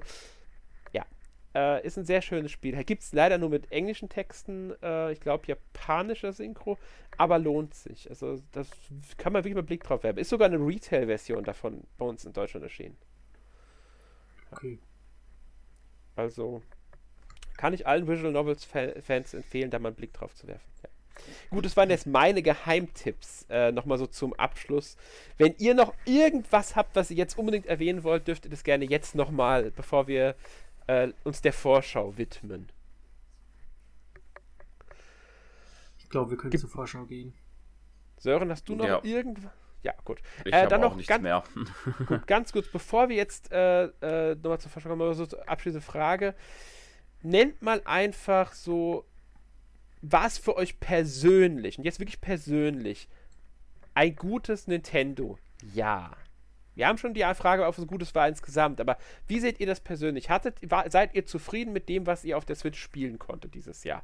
Fasst euch am besten möglichst kurz. Äh, Jonas, fang du einfach mal an. Also ich finde schon, weil zum einen ein Zelda-Spiel erschienen ist, das ich gut fand und Überraschung auch ein Mario-Spiel, 2D Mario, mir sehr gut gefallen hat. weil es halt eben ein bisschen frisch war, Super Mario Bros. Wonder. Mhm. Und ansonsten sind Mario-Spiele jetzt bei mir nicht so hoch im Kurs, aber das hat sich dieses Jahr ein bisschen geändert. Jetzt sehe ich auch mal ein bisschen, warum die Leute Mario eben so sehr mögen. Und ansonsten gab es halt auch viele kleinere Spiele und ja, Spiele nebenbei. Aber jetzt so irgendwie eine richtige Offenbarung gab es jetzt nicht. Also Breath of the Wild hat halt schon vieles vorweggenommen, was jetzt in Tears of the Kingdom gut funktioniert hat. Und ansonsten irgendein großes Leuchtturmspiel hat noch gefehlt, finde ich. Aber es war, finde ich, trotzdem besser als 22. Okay. Äh, Sören, wie sieht es bei dir aus? Ja, bei mir sieht es äh, ähnlich aus. Also ich hatte auch ein persönlich gesehen hatte ich auch äh, viele tolle Highlights dieses Jahr mit den Spielen. Äh, auch wenn ich bei mir sagen würde, dass halt Tears of the Kingdom da doch sehr, äh, sehr weit oben ist.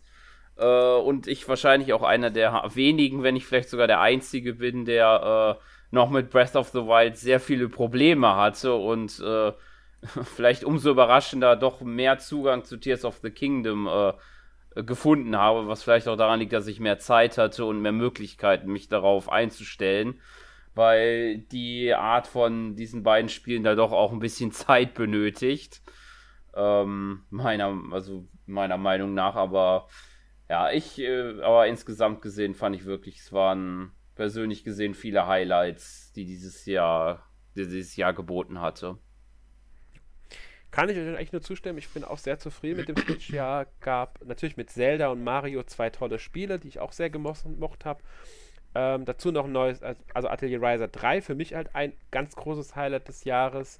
Oder auch Fate Samurai Remnant. Also ich bin auch sehr zufrieden. Ich fand auch die Spielauswahl war abwechslungsreich. Ähm, also ich konnte sehr viele verschiedene Sachen auf der Switch spielen. Und ich habe viel Zeit auf der Switch verbracht, also mit der Switch verbracht. Ähm, und ja, deswegen, also ich bin da äh, komplett zufrieden mit dem Jahr. Und besser als 2022 war es, ja, meiner Meinung nach auch, definitiv. Ja. Also, ja. Genau. Gut. Dann wollen wir uns jetzt nochmal zum Abschluss äh, dem, der Vorschau auf das Jahr 2024 widmen. Ähm, auch hier sei vorausgenommen, wir werden ein paar Spiele erwähnen natürlich und vielleicht auch ein bisschen was zu denen sagen. Wir werden aber nicht jetzt jedes Spiel ausführlich durchbrechen. Es kann gut sein, dass Spiele nicht angesprochen werden ähm, oder ja, dass wir halt ein Spiel namentlich erwähnen, aber nicht viel zu sagen. Ähm, wir wollen einfach so ein bisschen einen kleinen Überblick über das äh, Spieleline-up geben ähm, und danach dann auch ein bisschen eine Einschätzung und vielleicht auch nochmal drüber reden, was uns noch dieses Jahr erwarten könnte. Ich würde sagen, wir fangen einfach mal mit den Spielen jetzt an, die bekannt sind. Ähm, es sind ja schon einige. Wir haben dazu ja dann auch am äh, Anfang Januar erscheint auch von uns nochmal ein Artikel, in dem wir 20 Spiele, die 2024 erscheinen werden oder wahrscheinlich erscheinen, nochmal äh, kurz vorstellen. Also da könnt ihr euch auch drauf freuen. Ähm, so, jetzt erstmal ein kurzer Blick auf die Liste. Gibt es ein Spiel, Sören, das du ähm, direkt hervorheben möchtest, auf das du dich persönlich freust? nächstes Jahr?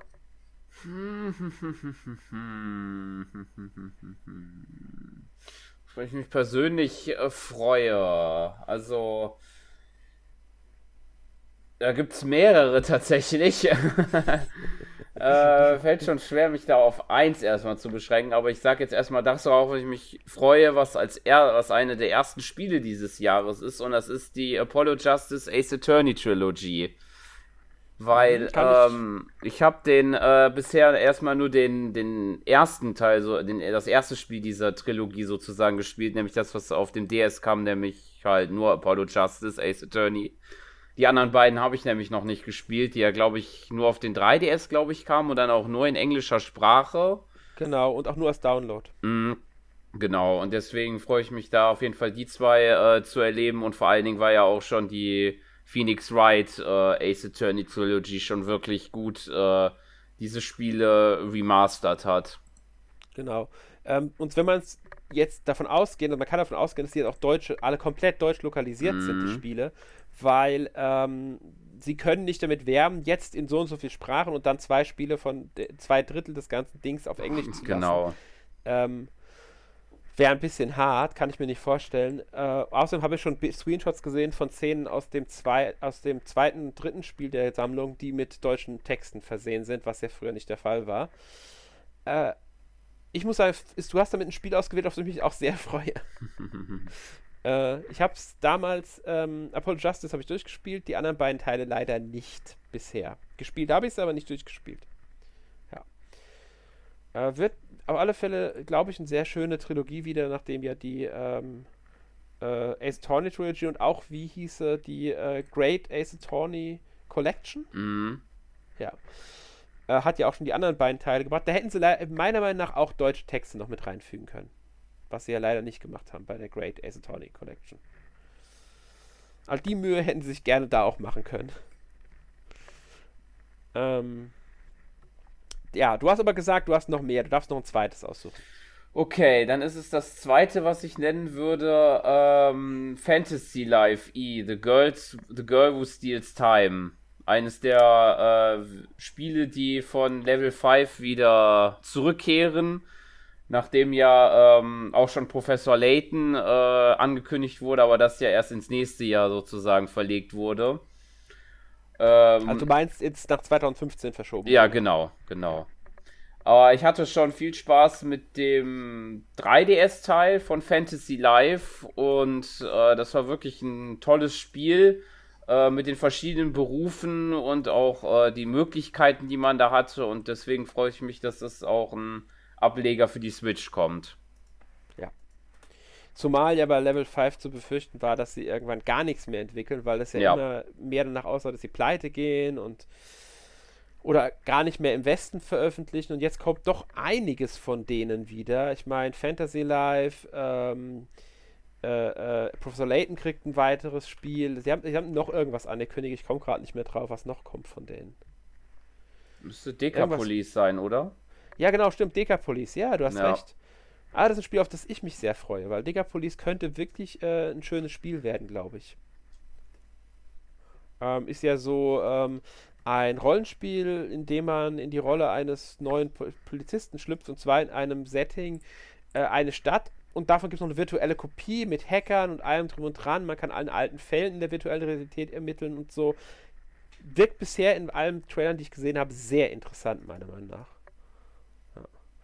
Und ähm, weil wir jetzt schon bei denen sind, sie veröffentlichen nächstes Jahr auch äh, nach momentanem Stand Inazuma 11 Victory Road. Stimmt, ja. ja also auch, auch noch ein Inazuma mhm. 11 Spiel steht an. Ja. ja, können wir uns wieder auf einiges von Level 5 freuen. Ähm, Jonas, wie sieht es denn bei dir aus? Hast du irgendein Spiel, auf das du dich besonders freust nächstes Jahr? Also wenn man sich die Liste anschaut, dann sieht man, dass der Trend sich fortsetzt, dass auch wieder viele Remakes und Portierungen anstehen und auf zwei dieser Neuauflagen freue ich mich besonders. Zum einen bin ich gespannt, wie Dragon Quest 3 dann das Remake sein wird, mhm. falls es erscheint irgendwann mal. Das ja auch auf HD 2D aufbaut, wenn man es so nennen will. Und ja, hoffentlich ein ganz äh, schönes Rollenspiel wird. Und ansonsten bin ich gespannt, mein erstes Mal einen Paper Mario zu spielen mit wahrscheinlich einem der besseren Teile, die Legenden vom Äon-Tor, was ja auch nächstes mm. Jahr mhm. erscheinen wird. Ja. Also, äh, also zu Dragon Quest 3 kann ich leider nicht viel sagen, außer ich mich auch darauf freue, weil ich das die schön finde, dass ein Remake dazu erscheint in diesem H 2D, HD, HD 2D, ich bin mir da nie ganz sicher. Ja, in ähm, der Regel sind es weder Spiele, die 2D sind und selbstverständlich in HD in unserer Zeit, als ist der Titel ja, genau. kompletter Quatsch. Es ist totaler Quatsch, aber das ist halt die Engine, die sie so genannt haben. Ähm, äh, Paper Mario hingegen kann ich sagen, ich habe es damals auf dem Gamecube gespielt, es ist ein richtig gutes Spiel. Ähm, und noch ein richtiges Rollenspiel auch.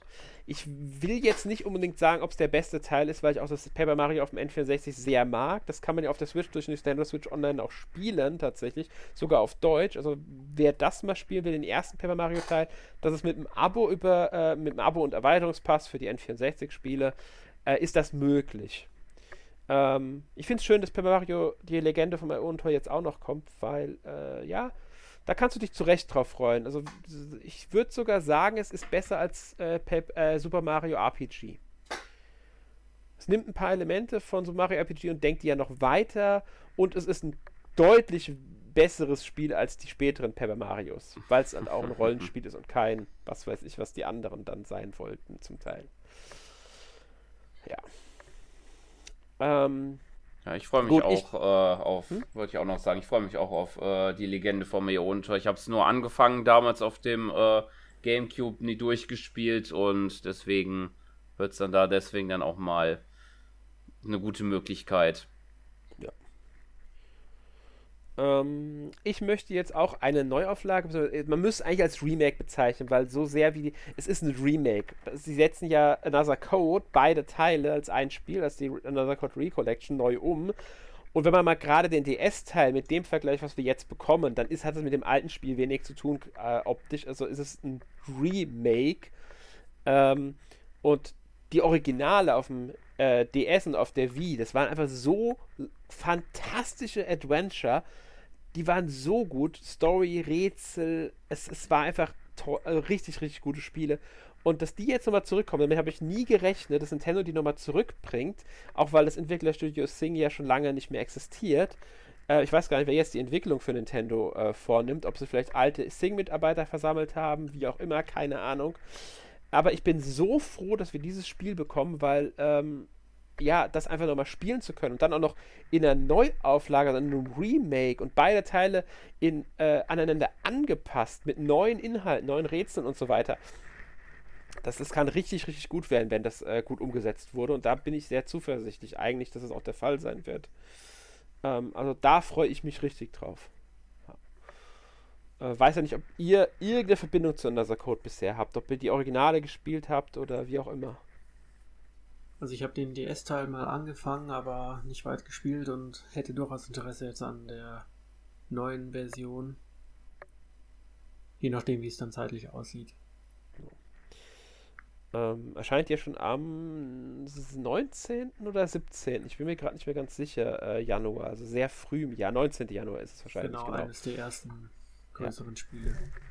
Genau, und äh, die Apollo Justice äh, Trilogie müsste ungefähr in der, müsste in der Woche danach erscheinen. Ich bin mir ganz sicher, 24. oder 25. war das, glaube ich. Ähm, auch ein Spiel, das sehr früh erscheint, ich glaube sogar noch vor Another Code, ist Prince of Persia The Last Crown. Ähm, das erste Prince of Persia Spiel seit dem 2008er Teil, kommt es hin? Bin mir gerade nicht ganz sicher. Äh, weiß nicht, äh, wie ihr eine Verbindung überhaupt zu der Prince of Persia-Reihe habt. Eigentlich gar keine. Ich auch nicht. ich hatte, glaube ich, mal, ich meine, es gab mal eine Verfilmung, glaube ich, die habe ich mal geschaut, aber. Genau. Mit Jack Gillianhall in der Hauptrolle von, äh, äh, äh ja, damals äh, haben sie Sense of Time so ein Stimmt, bisschen. Stimmt, genau, so hieß es, ja, genau. Mm. Ja. Aber gespielt ähm, habe ich die Serie noch nie. Ich habe äh, einiges aus der Reihe gespielt. Ähm, die Sense of Time Trilogie äh, habe ich gespielt. Ich habe das neue von 2008 damals gespielt. Was ich nicht gespielt habe, war Forgotten Sands. Das habe ich mich jetzt vergessen. Das war damals nochmal 2010 ein Teil, der ähm, hat äh, nochmal an die Sense of Time Trilogie angeschlossen. Und ähm, ja, jetzt kommt halt äh, Prince of Persia Lost Crown, wobei sie ja Sense of Time Remake auch angekündigt hatten. Das sollte auch eigentlich schon längst da sein, aber das ist ja aufgeschoben worden äh, mittlerweile. Äh, mein erstes Prince of Persia war damals tatsächlich das erste Prince of Persia von 1989. Ähm, ja, äh, war ein sehr tolles Spiel, aber halt auch ein absolut bockschweres Spiel. Also ich würde behaupten, ähm, das Spiel damals, das war schon äh, also rein von der Schwierigkeit her ist es was ganz anderes als heute Souls. Souls-Spiele heute sind fair im Vergleich zu Spielen von damals zum Teil. Also ein Prince of Persia damals war schon richtig, richtig heftig. Das ist, äh, ja. Was natürlich auch an der Art der Spiele damals lag und wie die Spiele funktioniert haben und so weiter. Muss man ja auch sagen, dass das heutzutage einfach auch durch die Produktion nochmal was anderes ist. Ähm, von den Spielen. Nee, aber ich muss sagen, ich bin gespannt auf das neue Prince of Persia, weil äh, ich finde, es sieht, es sieht interessant aus. Ähm, und das könnte ein sehr schönes Metroidvania werden, glaube ich. Auch möglicherweise ein sehr frühes Jahres-Highlight. Ja, ähm, was haben wir denn noch so nächstes Jahr? Wir können ja mal so einen Blick auf Nintendo werfen. Ja, äh, was denke, bringt Nintendo? Hm? Ja, ich denke auf jeden Fall ein Spiel, das man erwähnen sollte, wäre Princess Peach Showdown. Das ist ja sozusagen eine komplett äh, einer der wenigen bisher angekündigten Neuentwicklungen. Mhm. Kein Remake oder Portierung. Und äh, ich finde es, was ich bisher gesehen habe, interessant. Es ist äh, mit dem DS äh, Princess Peach Spiel ähm, konnte ich mich irgendwie gar nicht anfreunden, aber das sieht interessant aus auf jeden Fall, wie man dann die Prinzessin durch die Showbühnen steuert und dann da verschiedene ähm, Aufgaben löst, teilweise auch als Detektiv, glaube ich, war das. Mhm. Ja. Ähm, ich muss sagen, ähm, ich finde es sehr gut, dass es kommt. Das ist ja das erste Spiel für Peach seit ähm, dem DS-Spiel, das du mm. angesprochen hast. Wann war das? 2005? Super Princess Peach hieß das, Ja, oder? genau, ja. Ich meine auch, ja. Das war ja damals ein Jump'n'Run, ganz klassisch. Bei dem jetzt war ich anfangs eher so, hm, was wird das jetzt? Wird es so ein, ähm, äh, ja, Art Minispiel-Ding, dass wir dann verschiedene Aufgaben auf der Bühne erfüllen, aber es wird offiziell als, ähm, äh, Action-Adventure bezeichnet tatsächlich. Und das finde ich auch gar nicht schlecht, dass das wirklich so äh, bezeichnet wird, weil das sagt für mich dann schon aus, okay, ich kann da vielleicht ein bisschen mehr von erwarten. Ähm, bin gespannt, also ich finde, es äh, wirkt da wirklich interessant aus in den Trailern. Und äh, ja, äh, warum nicht so ein Spiel zum ja, äh, Switch-Ende? Weil wir nähern uns ja dem Switch-Ende. Und da wäre ja gerade so ein Spiel ähm, nochmal eine schöne Sache einfach, dass wir sowas nochmal bekommen. So, wie du schon gesagt hast, eine komplette Neuentwicklung, die mm. überrascht auch ein bisschen. Ja. Ähm, Jonas, wie, wie, wie ist denn bei dir die Meinung zu dem Spiel bisher? Hat mich jetzt bisher nicht so angesprochen. Sah zwar nett aus, aber ich glaube, das ist einfach spielerisch jetzt nicht so meins. Ich denke, die Zielgruppe könnte eine junge werden. Also, dass mm. es wirklich eher auf eine jüngere Zielgruppe auch abzielt wie es ja auch bei Kirby oft der Fall ist. Deswegen ist, muss man mal abwarten, wie dann der Schwierigkeitsgrad am Ende wird. Das ist noch so ein Knackpunkt, der, der kommen könnte. Ja. Ähm, was Nintendo natürlich auch veröffentlicht, ist Mario vs. Donkey Kong. Das ist ja, wenn ich mich richtig erinnere, schon eine Art Remake des ersten Teils der, dieser Unterreihe. Ähm, weiß nicht, ob ihr das damals gespielt habt, das erste. Ich habe es nicht gespielt, muss ich ganz ehrlich sagen. Ich habe es auch nicht gespielt. Ich habe nur, glaube ich, mal einen Ableger auf dem DS gespielt. Aber da steuert man, glaube ich, ja noch nicht mehr Mario, sondern nur noch diese Mini-Marios. Das genau, ist dann, glaube ich, auch Teil. mehr Puzzler, als das, glaube ich, ja noch ein bisschen mehr Jump'n'Run ist, glaube ich. Ähm, ja, das, das jetzt ist ein Puzzle-Plattformer. Man muss mm. im Mario noch rumspringen und so weiter. Ähm, und aber Level dann trotzdem sehr überschaubar, muss diese Rätsel halt lösen. Das spätere ist ja dann eher fast schon Lemmings-artig geworden. Ja, genau. Man muss diese Mini-Marios ins Ziel bringen. Ähm, und ja, ich finde es schön, dass die Reihe noch lebt, dass Nintendo jetzt doch nochmal so zum Abschluss sagt, ja, wir bringen da nochmal was. Ich denke aber auch, das könnte ein Spiel sein, das schon länger bei, der, bei Nintendo rumliegt. Ja. Weil ich glaube nicht, dass das jetzt so ein Spiel ist, das äh, den größten Aufwand hat. Gleiches, der Entwicklung. Gleiches gilt auch für die andere, für das andere Mario-Spiel sozusagen, Luigi's Mansion 2 HD. Ja. da müssen sie einfach nur anpassen, dass das äh, von der 3DS auf die Switch geht, dass halt alles mit dem zweiten Bildschirm passt und so weiter. Ähm, ich finde es verständlich, dass es noch machen, dass jetzt mm. nochmal kommt.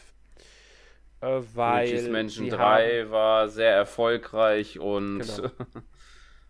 haben sie denn auch den ersten Teil schon auf die Switch gebracht? Ich glaube nicht. Ich glaube, das kam nur für den 3DS nochmal raus. Ah, okay. Ich habe irgendwie im Kopf gehabt, aber es kann mm. gut sein, mhm. dass ich, mich da, dass ich da was falsch im Kopf habe, dass es nicht für die Switch erhältlich ist. Ähm, Wäre dann vielleicht auch nochmal sowas, was sie hätten machen können, statt dem zweiten Teil den ersten. Aber ich kann verstehen, dass der zweite Teil jetzt auch nochmal eine Neuauflage kriegen soll weil ähm, ja, man kann ihn halt seit dem 3DS nicht mehr spielen, während der äh, erste Teil ja damals 2018 den 3DS-Teil nochmal bekommen hatte. Vielleicht kriegen wir dann aber auf der Switch 2 nochmal eine Neuauflage vom ersten Teil. Könnte ja gut sein. Oder sie kündigen für die zweite Jahreshälfte nochmal an einen Luigi's Mansion Remaster oder sowas von der ja. 3DS-Version. Oder es kommt schon direkt der, die, die Ankündigung dann zum vierten Teil. Das wäre auch möglich. Ja. Würde ich auch nicht ausschließen. Nachdem der dritte Teil ja so erfolgreich war, mm. ist ein vierter Teil eigentlich fast schon Pflicht. Ja. Ähm, was bringt Nintendo noch? Ähm, haben wir irgendwas aus Nintendo selbst schon angekündigt? Vergessen. Ich glaube irgendwie nicht. Mir fällt gerade nichts mehr ein. Na, höchstens halt nur noch der, der Dauerbrenner, Metroid Prime 4. ja, gut, stimmt. Das ist ja so, diese, die stehen ja extra auf, das steht auf der Liste ja, der Spiele, genau. die noch möglich sind. Äh, Wäre ich jetzt später auch nochmal drauf eingegangen, Spiele, die noch möglich sind. Mhm, ähm, aber sonst glaube ich auch, sonst nichts mehr nee, bisher. Aber wir müssen halt auch sagen, Nintendo wird sich noch ein bisschen was zurückhalten, sowohl für die Switch als, weil im Februar erwarte ich die nächste Direct und dann wollen sie auch irgendwann die Switch 2 ankündigen und da brauchen sie ein Line-Up für. Ein sehr gut, starkes Start-Line-Up. Ähm, wenn wir nochmal auf den Drittherstellerbereich gucken, da sind auch ein paar schon nicht komplett unbekannte Namen dabei. Ähm, aber jetzt seht ihr den ganz großen Hit, der jetzt nächstes Jahr bisher für die Switch erscheint. Ähm, weil mir fällt, sticht dir jetzt so nix ins Auge, wenn ich ehrlich bin. Nee, Jonas, also entweder wurde er noch nicht angekündigt oder der Hit fürs nächste Jahr erscheint für eine andere Konsole. Ja, ich könnte mir gut vorstellen, dass auch die dritte Stelle sich gerade zurück. Man, man muss sagen, es sind trotzdem ein paar Spiele dabei. So Coden 1 und 2 HD Remaster könnte toll werden. Genau, ich meine ähm, halt die Switch 2 dann. Aber ich denke, ja. spätestens im ersten Quartal wird Nintendo irgendwas sagen müssen. Ja, es geht gar nicht anders. Wenn sie die spätestens äh, Ende des Jahres veröffentlichen wollen, müssen sie langsam mit den Infos rauskommen. Also da können sie nicht mehr zu lange äh, äh, Geheimnis drum machen, dass das kommt. Ähm, ja. Äh, was ich noch für ein spannendes Spiel finde, ist Unicorn Overlord, das angekündigt wurde, das ja von Vanillaware kommt und von Atlus. Äh, Strategierollenspiel glaube, da gibt es auch bei uns in der Redaktion einige drauf, die, die da sehr gespannt sind auf das Spiel, wenn ich es richtig mitbekommen hatte. Weiß nicht, wie es euch beiden da geht jetzt. Ja, mit Vanillaware-Spielen bin ich bisher nicht so warm geworden, aber bin mal gespannt, was das Spiel so bieten kann und halt auf jeden Fall im Auge. Ähm, und Sören, wie geht's dir da bei dem Spiel? Ich weiß das noch nicht, ist bisher jetzt noch nicht so auf meiner Sichtung gewesen. Okay. Ja, kann ich verstehen. Es, ist, es scheint im März, hat schon einen Termin. Das muss man sagen, es gibt schon unglaublich viele Spiele bis März, die Termine haben. Da war ich auch sehr überrascht, als ich mir das angeguckt habe, dass dort doch schon sehr konkrete Termine, teilweise sogar bis in April reingehend ist es schon, ähm, dass die Termine da sind tatsächlich. Äh, gilt nicht nur für die Switch, muss ich sagen. Ich habe es auch auf anderen Systemen festgestellt habe ich so jetzt nicht erwartet, dass das dann doch schon so konkret ist ähm, bei vielen Sachen. Äh, besonders die ganzen angekündigten äh, Nintendo-Spiele sind eigentlich zum Großteil sogar schon mit Termin platziert. Nicht alle, aber zum nicht geringen Teil. Also ich glaube, bei Luigi und Paper Mario fehlt bisher ein Termin. Aber Princess Peach hat mit dem 22. März einen Termin. Mario vs. Donkey Kong erscheint am 16. Februar. Und ähm, Another Code haben wir ja schon gesagt am 19. Januar. Damit sind schon mal diese drei, also sie haben schon mal dem, das erste Quartal schon mal abgedeckt mit drei Spielen. Ähm, ja. Was ja typisch Nintendo ist, sie versuchen mindestens ein Spiel pro Monat zu veröffentlichen. Ja. Ähm, gut. Ja, was äh, gibt es noch irgendein Spiel, das wir erwähnen müssen unbedingt? Ich, ich frage nur nochmal zur Sicherheit. Schließe daraus ein Nein. Ja, ich also glaube, die großen Highlights sind noch nicht bekannt. Ja. Ja. Also eins der ganz sagen. großen Highlights wird natürlich Tsukihime, A Piece of Blue Glass Moon. Mhm. Darüber kannst du dann berichten. Genau. Äh, kurz gesagt, es ist eine Visual Novel von Type Moon, sogar die allererste von denen, Remake des er äh, der Hälfte des, erste, des ursprünglichen Spiels. Und das sind die Schöpfer der Fate-Serie. Ähm, nur um das kurz mal angerissen zu haben. Wenn ihr mehr wissen wollt, könnt ihr unseren. Ich glaube, es müsste in dem NMAC-Vorschau-Artikel sogar drin sein, das Spiel. Ähm, gut. Dann wollte ich noch kurz die Spiele so, so mal kurz anreißen. Was ist denn möglich dieses Jahr? Und da steht natürlich als ganz großes Thema die Switch 2, die wir ja schon mehrmals angesprochen haben da.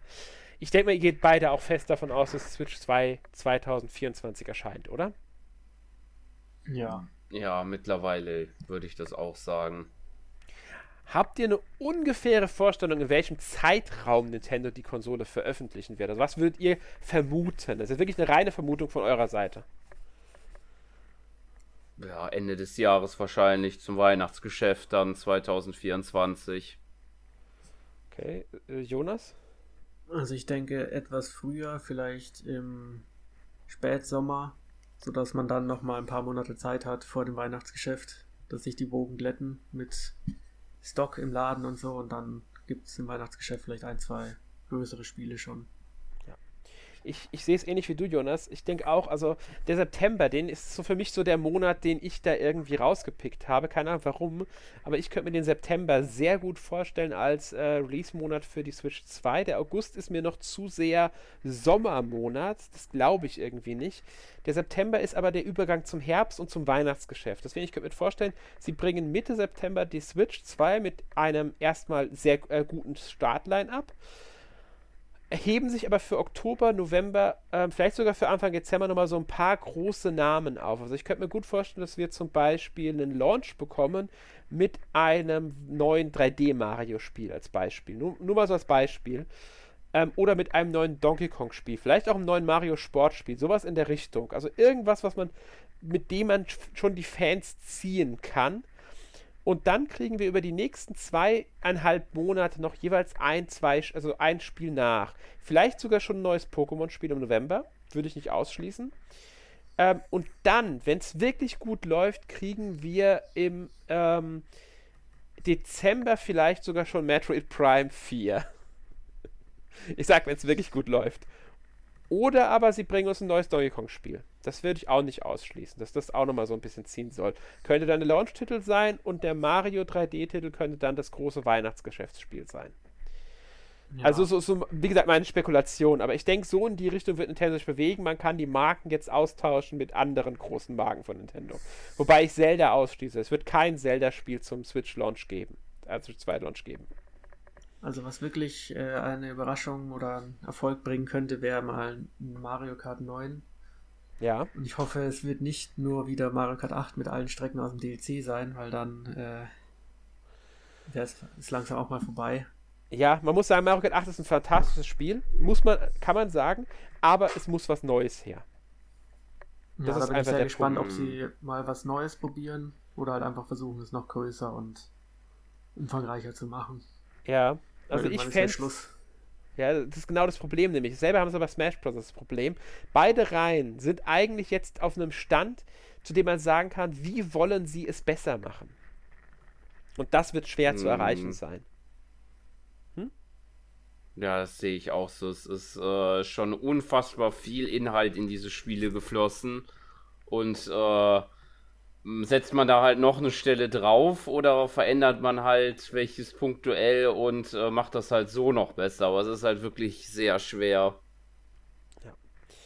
Genau das ist. Ich könnte mir vorstellen, dass wir Mario Kart erst 2025 bekommen, eben weil sie sich dafür auch Zeit nehmen wollen, weil sie sicherstellen wollen, dass die Nutzerbasis schon da ist. Wobei es natürlich wird halt ein Spiel wäre. Also das wird dann wieder sich wahrscheinlich 50 Millionen Mal verkaufen oder so das stimmt. Es, es, wäre auch ein sehr guter Starttitel, denke ich. Damit könnten sie enorm ziehen. Ähm, aber sie brauchen halt diese richtige Vision. Sie müssen sich wirklich was ausdenken. Was mich nicht überraschen würde, wäre, wenn sie das, den Titel Mario Kart natürlich beibehalten, es aber nicht mehr so fest auf Mario Kart äh, zuschneiden, sondern von Anfang an auch unabhängig von DLCs andere Nintendo-Charaktere reinbringen. Das das Ganze Portfolio direkt von Anfang an erweitert wird. Dass du schon von Anfang an, was ich, die Inklinge drin hast oder ähm, ja, Kirby zum Beispiel mitfährt. Die jetzt nicht klassischen Mario Kart Charaktere, dass davon einige wenige schon von Anfang an mitfahren. Link jetzt nicht unbedingt. Ich denke, das wird eher ein DLC-Charakter wieder werden. Aber andere Figuren könnte ich mir schon vorstellen. Und dann müssen sie sich einfach streckenmäßig, gameplaymäßig was Neues ausdenken, das nochmal so einen richtigen äh, Knaller abliefert, ohne das klassische Mario Kart Gameplay damit zu zerstören. Und das wird unglaublich schwer für sie, glaube ich. Ja, äh. und ich bin gespannt, weil Mario Kart ja auch technisch immer ein Aushängebrett war. Mhm. Selbst im Vergleich äh, zu den großen Konsolen. sieht Mario Kart 8 ja immer noch extrem gut aus und läuft halt sehr, sehr gut, selbst mit 12 oder noch mehr Fahrern. Das stimmt. Aber mal sehen, was die Zukunft bringt. Ja, das ist, das ist halt genau der Punkt. Das, das, wir wissen nichts, weil Nintendo schweigt. Ja. Ähm, mir fallen eigentlich auch keine großen Spiele ein, die jetzt mal angekündigt waren für die Switch, die bis heute nicht erschienen sind, außer Metroid Prime jetzt zum Beispiel. Und deshalb, äh, ja, es wird schwer zu sagen, was die Switch 2 mit sich bringen wird. Es hängt auch viel davon ab, wie technisch fortschrittlich sie sein wird. Ähm, da habe ich jetzt noch so, so eine Frage an euch. Glaubt ihr, dass die Switch 2 einen Riesensprung machen wird? Also wird sie konkurrenzfähig zur PlayStation 5 und Xbox Series werden oder eher nicht?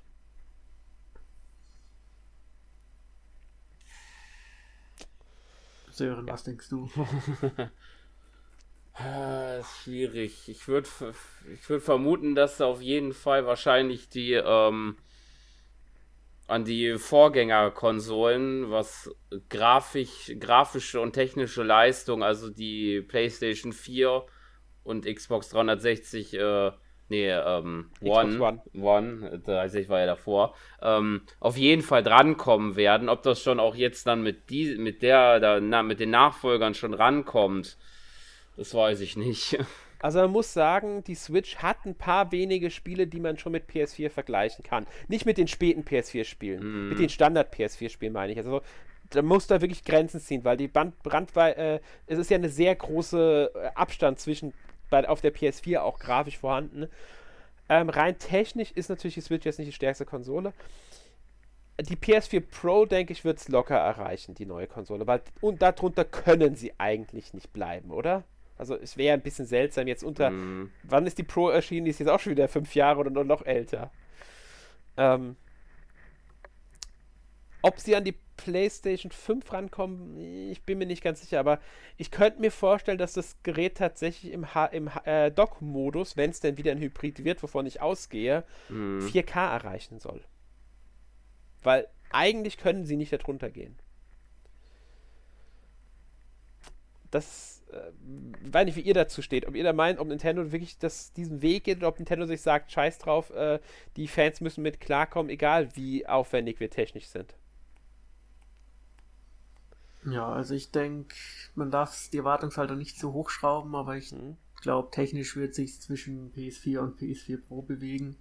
Was finde ich auch eigentlich ausreichend ist. Mhm. Es ist mhm. zwar immer noch ein Handheldgerät, aber wir wissen, dass Nintendo die Ressourcen ja bestmöglichst optimieren wird. Und dann denke ich 4K auf dem Fernseher auf jeden Fall. Allein, mhm. weil es sonst ziemlich armselig wäre. Das kommt ja auch schlecht an. Ja. In Trailern und so, wenn man jetzt immer noch mit Full HD in Anführungsstrichen ausgestattet ist. Spannender wird es dann eher, was der Handheld so zu bieten hat, also ob es wirklich ein Full HD Bildschirm sein wird oder weiterhin 720p, weil es ja auch viel Batterie dann frisst. Mhm. Und ob sie den Akku dann ein bisschen verbessern und so und wie die Joy-Cons aussehen, ob die kompatibel sind, die alten, oder ob es da neue Versionen gibt. Das wird interessant. Mhm. Und dann haben sich die Toren natürlich geöffnet für wieder 70 Millionen Portierungen, weil wir jetzt dann wahrscheinlich alle PS4-Spiele nochmal bekommen. Das stimmt. Und wahrscheinlich auch näher dran sind an jetzt halbwegs soliden PS5-Portierungen. Also, dass ja. sowas wie ein Witcher 3 damals äh, ja, ja öfter passieren kann, wie jetzt gesagt, zum Beispiel Call of Duty oder so könnte kommen. Einfach weil, glaube ich, der Sprung jetzt wirklich so groß ist, dass für die Entwickler es nicht mehr so aufwendig ist, jetzt von PS5 auf PS4 zu gehen, als von PS4 auf Xbox 360 sozusagen. Ja. Ja, ich stimme dir dazu. Also ich denke auch, dass die Switch wird hinter den Microsoft und Sony-Konsolen äh, zurückbleiben. Ähm, ob sie jetzt wirklich nur, nur zwischen PS4 und PS4 Pro landet, glaube ich nicht. Ich denke, die PS4 Pro werden sie erreichen. Einfach, ähm, weil die jetzt technisch so ein großer Unterschied ist, nicht zwischen der PS4 Pro und der PS4. Und deswegen, ich denke, das PS4 Pro-Niveau werden wir bekommen. Ob es besser wird, na, da müssen wir mal abwarten. Also, das wird schon schwer besser als. Also, wir reden immer noch von Nintendo. Äh, und wir müssen halt wirklich bedenken, was für ein System das ist. Was ich nicht komplett ausschließen würde, ist, dass wir im Dock diesmal einen Hardware-Verstärker bekommen, damit das auf dem, im, am Fernseher die Spiele nochmal besser laufen können. Dass mhm. wir im Grunde ähm, im Handheld-Modus erstmal die kleinere Auflösung haben, aber vielleicht auch grafischere Limitierungen äh, in Kauf nehmen müssen, während wir am Fernseher durch eine Hardware-Unterstützung des Dock eine verstärkte Grafik bekommen, inklusive 4K-Auflösung. Das könnte ich mir zum Beispiel auch vorstellen, dass Nintendo da vielleicht diesen Weg geht. Um ja, im, am, ja, wäre wär ja eine gute praktische Lösung, um das Ganze zu gehen. Außerdem habe ich schon Gerüchte gelesen, dass sich der Bildschirm nicht zwingend äh, Full HD wird, aber auch keine 720p, sondern dass der sich irgendwo bei 960p einpendeln könnte. Das wäre wieder typisch Nintendo irgendwie so. Ja, natürlich. ja, aber die Gerüchte haben was besser da. gemacht, aber wieder was eigenes. Ja. Ich meine, äh, es wäre besser, immerhin. aber ich bin mal gespannt, was kommt. Ähm, ich denke, viel mehr können wir zu Switch 2 auch gar nicht sagen, weil wir wissen halt nichts. Wir wissen nur, sie kommt. Das hat Nintendo schon gesagt. Und Nintendo, der Nintendo-Präsident hat auch schon angedeutet, dass sie die Switch über 2024 hinaus unterstützen wollen. Was für viele natürlich eine ganz klare Aussage ist: ja, wir kriegen nächstes Jahr einen Switch-Nachfolger. Wie auch immer dann heißen wird. Ob sie den Namen Switch beibehalten, muss man abwarten. Wäre eigentlich schlau. Aber abwarten. Ja. Eine Frage hätte ich noch. Was glaubt ihr, wird die neue Switch kosten? Weil die aktuelle ist ja noch verhältnismäßig teuer und die muss ja teurer werden, weil sonst äh, wäre es ja gar nichts abzukaufen. Ja, also ich hoffe auf einen Preis zwischen 400 und 450. Ich befürchte einen Preis von 500.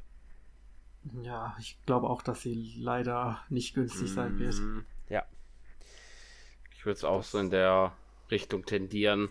Ich kann mir nicht vorstellen, dass sie dann jetzt sagen, oder so dass jetzt halt dann, äh, wenn die neue kommt, dass dann jetzt erstmal die alte im Preis gedrückt wird, um dann halt ein bisschen den Preis anzuziehen. Ich denke auch eher, dass es in die höhere Richtung geht. Ja, ja ich, ich denke, 450 können... ist realistisch. Ja. Mit Spiel dann vielleicht sogar noch mehr. Ja, es gibt jetzt schon die Andeutung, dass die Spiele auf der Switch 2 standardmäßig bei 70 Euro liegen könnten von Nintendo. Ja, warum auch nicht? Ja, ganz genau, habe ich auch schon gedacht. Also mal abwarten, äh, wie das dann sich auspendeln wird. Äh, wobei dann werden wahrscheinlich Spiele wie Wario 60 kosten und ein Zelda wird dann 80 kosten, weil das hat ja jetzt schon 70 gekostet. ähm, ja. Mal abwarten. Äh, gut, bevor wir jetzt zum Ende kommen, noch kurze Frage. Glaubt ihr, dass wir wieder ein gutes Spielejahr bekommen oder glaubt ihr eher, dass es auch aufgrund des bevorstehenden Switch 2 Releases auf der Switch 1 eher ein durchschnittliches Jahr wird, weil halt viel nicht mehr für diese Konsole erscheint, sondern der Fokus schon auf dem Nachfolger liegt. Sören. Also von dem, was bisher angekündigt wurde, äh, würde ich definitiv sagen, dass das dann eher nur ein durchschnittliches Jahr wird. Wenn ich darüber nachdenke, was noch so kommen kann, kann es noch bestimmt. Also äh, wenn halt für die Switch 2 dann halt der ein oder andere gute Launch-Titel kommt, der darf möglich sein kann, dann könnte es gut werden. Aber Stand jetzt würde ich sagen, das wird wahrscheinlich eher nur so Durchschnitt. Okay. Jonas, deine Meinung?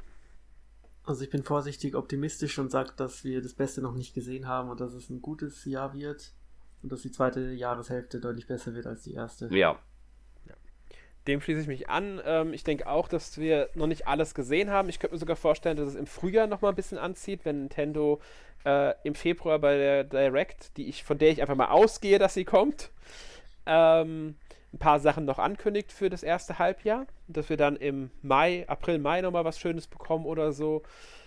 Ähm, aber ich gehe auch davon aus, dass die richtige Stärke des Jahres in der zweiten Jahreshälfte liegen wird, besonders wegen dem Fokus halt dann auf dem Switch-Nachfolger, der bestimmt in der zweiten Jahreshälfte erst erscheint. Und ähm, ja, genau. Das, deswegen denke ich, könnte es ein sehr wirklich ein gutes Jahr werden, was stark natürlich auch von der neuen Konsole abhängt.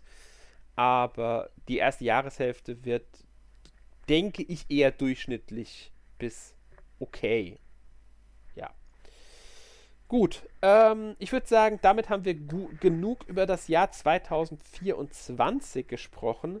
Wollt ihr noch irgendwas loswerden jetzt, bevor wir äh, ja, zum Ende kommen? Nee. Ist jetzt auch äh, nichts, was ich noch zufügen könnte. okay. Gut, dann hoffe ich, dass wir euch einen schönen Rückblick auf das Jahr 2023 geben konnten und auch einen guten Vor Vorschau auf das Jahr 2024. Wir haben es schon gesagt, es ist natürlich kein kompletter äh, Rückblick und keine komplette Vorschau.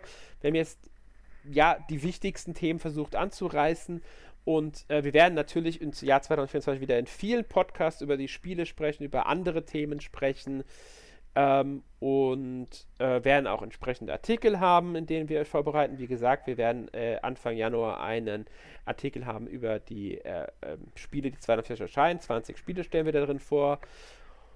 Und auch andere Themen werden wir immer wieder natürlich behandeln. Ähm, ja, bevor es soweit ist, dürft ihr ab dem 1. Januar bei den NMAC Awards 2023 wieder abstimmen.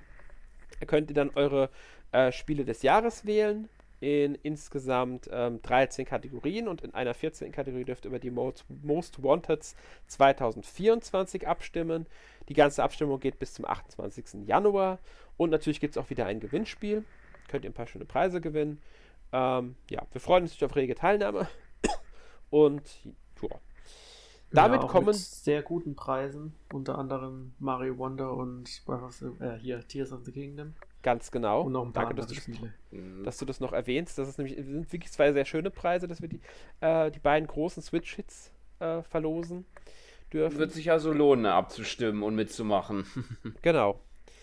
Ähm, ja, und damit ko äh, kommen wir noch zur obligatorischen Abschlusskategorie am Ende, äh, in der wir uns natürlich jetzt auch kurz fassen nach einem bereits sehr langen Podcast. Ähm, Jonas, was hast du denn letzte Woche gespielt? Eigentlich nur, wie schon erwähnt, Mario RPG.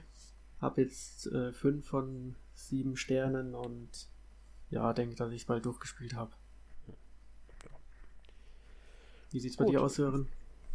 Ja, äh, das wird jetzt bei mir ein bisschen interessant, weil äh, ich vielleicht schon ein bisschen vorweggreife, zumindest in einem Spiel. Zumindest ist es ein bisschen äh, anders, sag ich mal, weil wir jetzt ja schon den, den Podcast, der nächste Woche kommt, schon aufgenommen haben.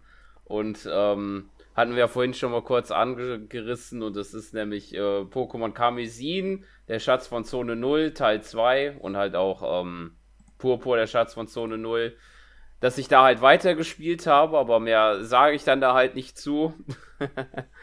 Ansonsten habe ich auch noch weitergespielt dann bei Professor Layton und der Ruf des Phantoms.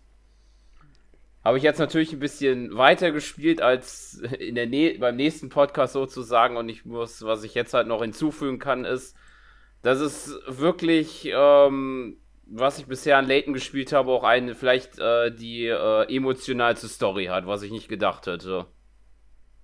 Ja, stimmt, erinnere ich mich sogar dran. Ja, also das so weit war ich beim halt im nächsten Podcast noch nicht und äh, ja, ist schon teilweise krass, was ich da jetzt gesehen habe. Mhm. Ja. Gut, dann äh, gebe ich noch an dir, Alex. Ja, ich habe auch Pokémon Karmesin, der Schatz von Zone 0 Teil 2 gespielt. Ähm, auch ich werde nicht so viel jetzt, also nichts dazu sagen, weil nächste Woche im Podcast bin ich natürlich auch dabei, ähm, in dem bereits aufgenommenen. Ich habe außerdem die Woche noch ein bisschen äh, Fate Samurai Remnant gespielt da muss ich aber, glaube ich, gar nicht mehr so viel zu sagen. Ich habe, glaube ich, vorhin schon ausführlich genug über das Spiel geredet. Ist dieses äh, komische Fate mit Muso-Action-Rollenspiel-Ding da, über das ich vorhin ein bisschen äh, von dem ich ein bisschen geschwärmt habe, aber geschwärmt vielleicht ein bisschen zu viel ist, aber ja. Ähm, ja, das habe ich noch ein bisschen gespielt. Und ja, das, das war es dann aber auch diese Woche und ja, damit verabschieden wir uns. Äh, wie wir schon mehrmals erwähnt haben, gibt es nächste Woche im Podcast 521 Pokémon Karmesin und Purpur, der Schatz von Zone 0. Wir reden über beide DLCs, allerdings logischerweise nicht über den erst kürzlich angekündigten Epilog, der erst am 11. Januar erscheint. Ähm, wir müssen mal schauen, ob wir den noch irgendwie in irgendeiner Form auch nochmal äh, verarbeiten. Vielleicht in einem Round, in DLC-Roundup oder sowas. Werden wir bestimmt nochmal irgendwann irgendwie unterkriegen. Ähm, und sei es in dieser letzte Woche gespielt Kategorie. Genau. Ähm, ja, damit verabschieden wir uns. Wir wünschen euch äh, einen schönen Start ins neue Jahr 2024 und äh, ja, feiert schön Silvester und ja, geht das neue Jahr ruhig an. Damit tschüss und bis zum nächsten Mal. Tschüss. Tschüss, tschüss und guten Rutsch.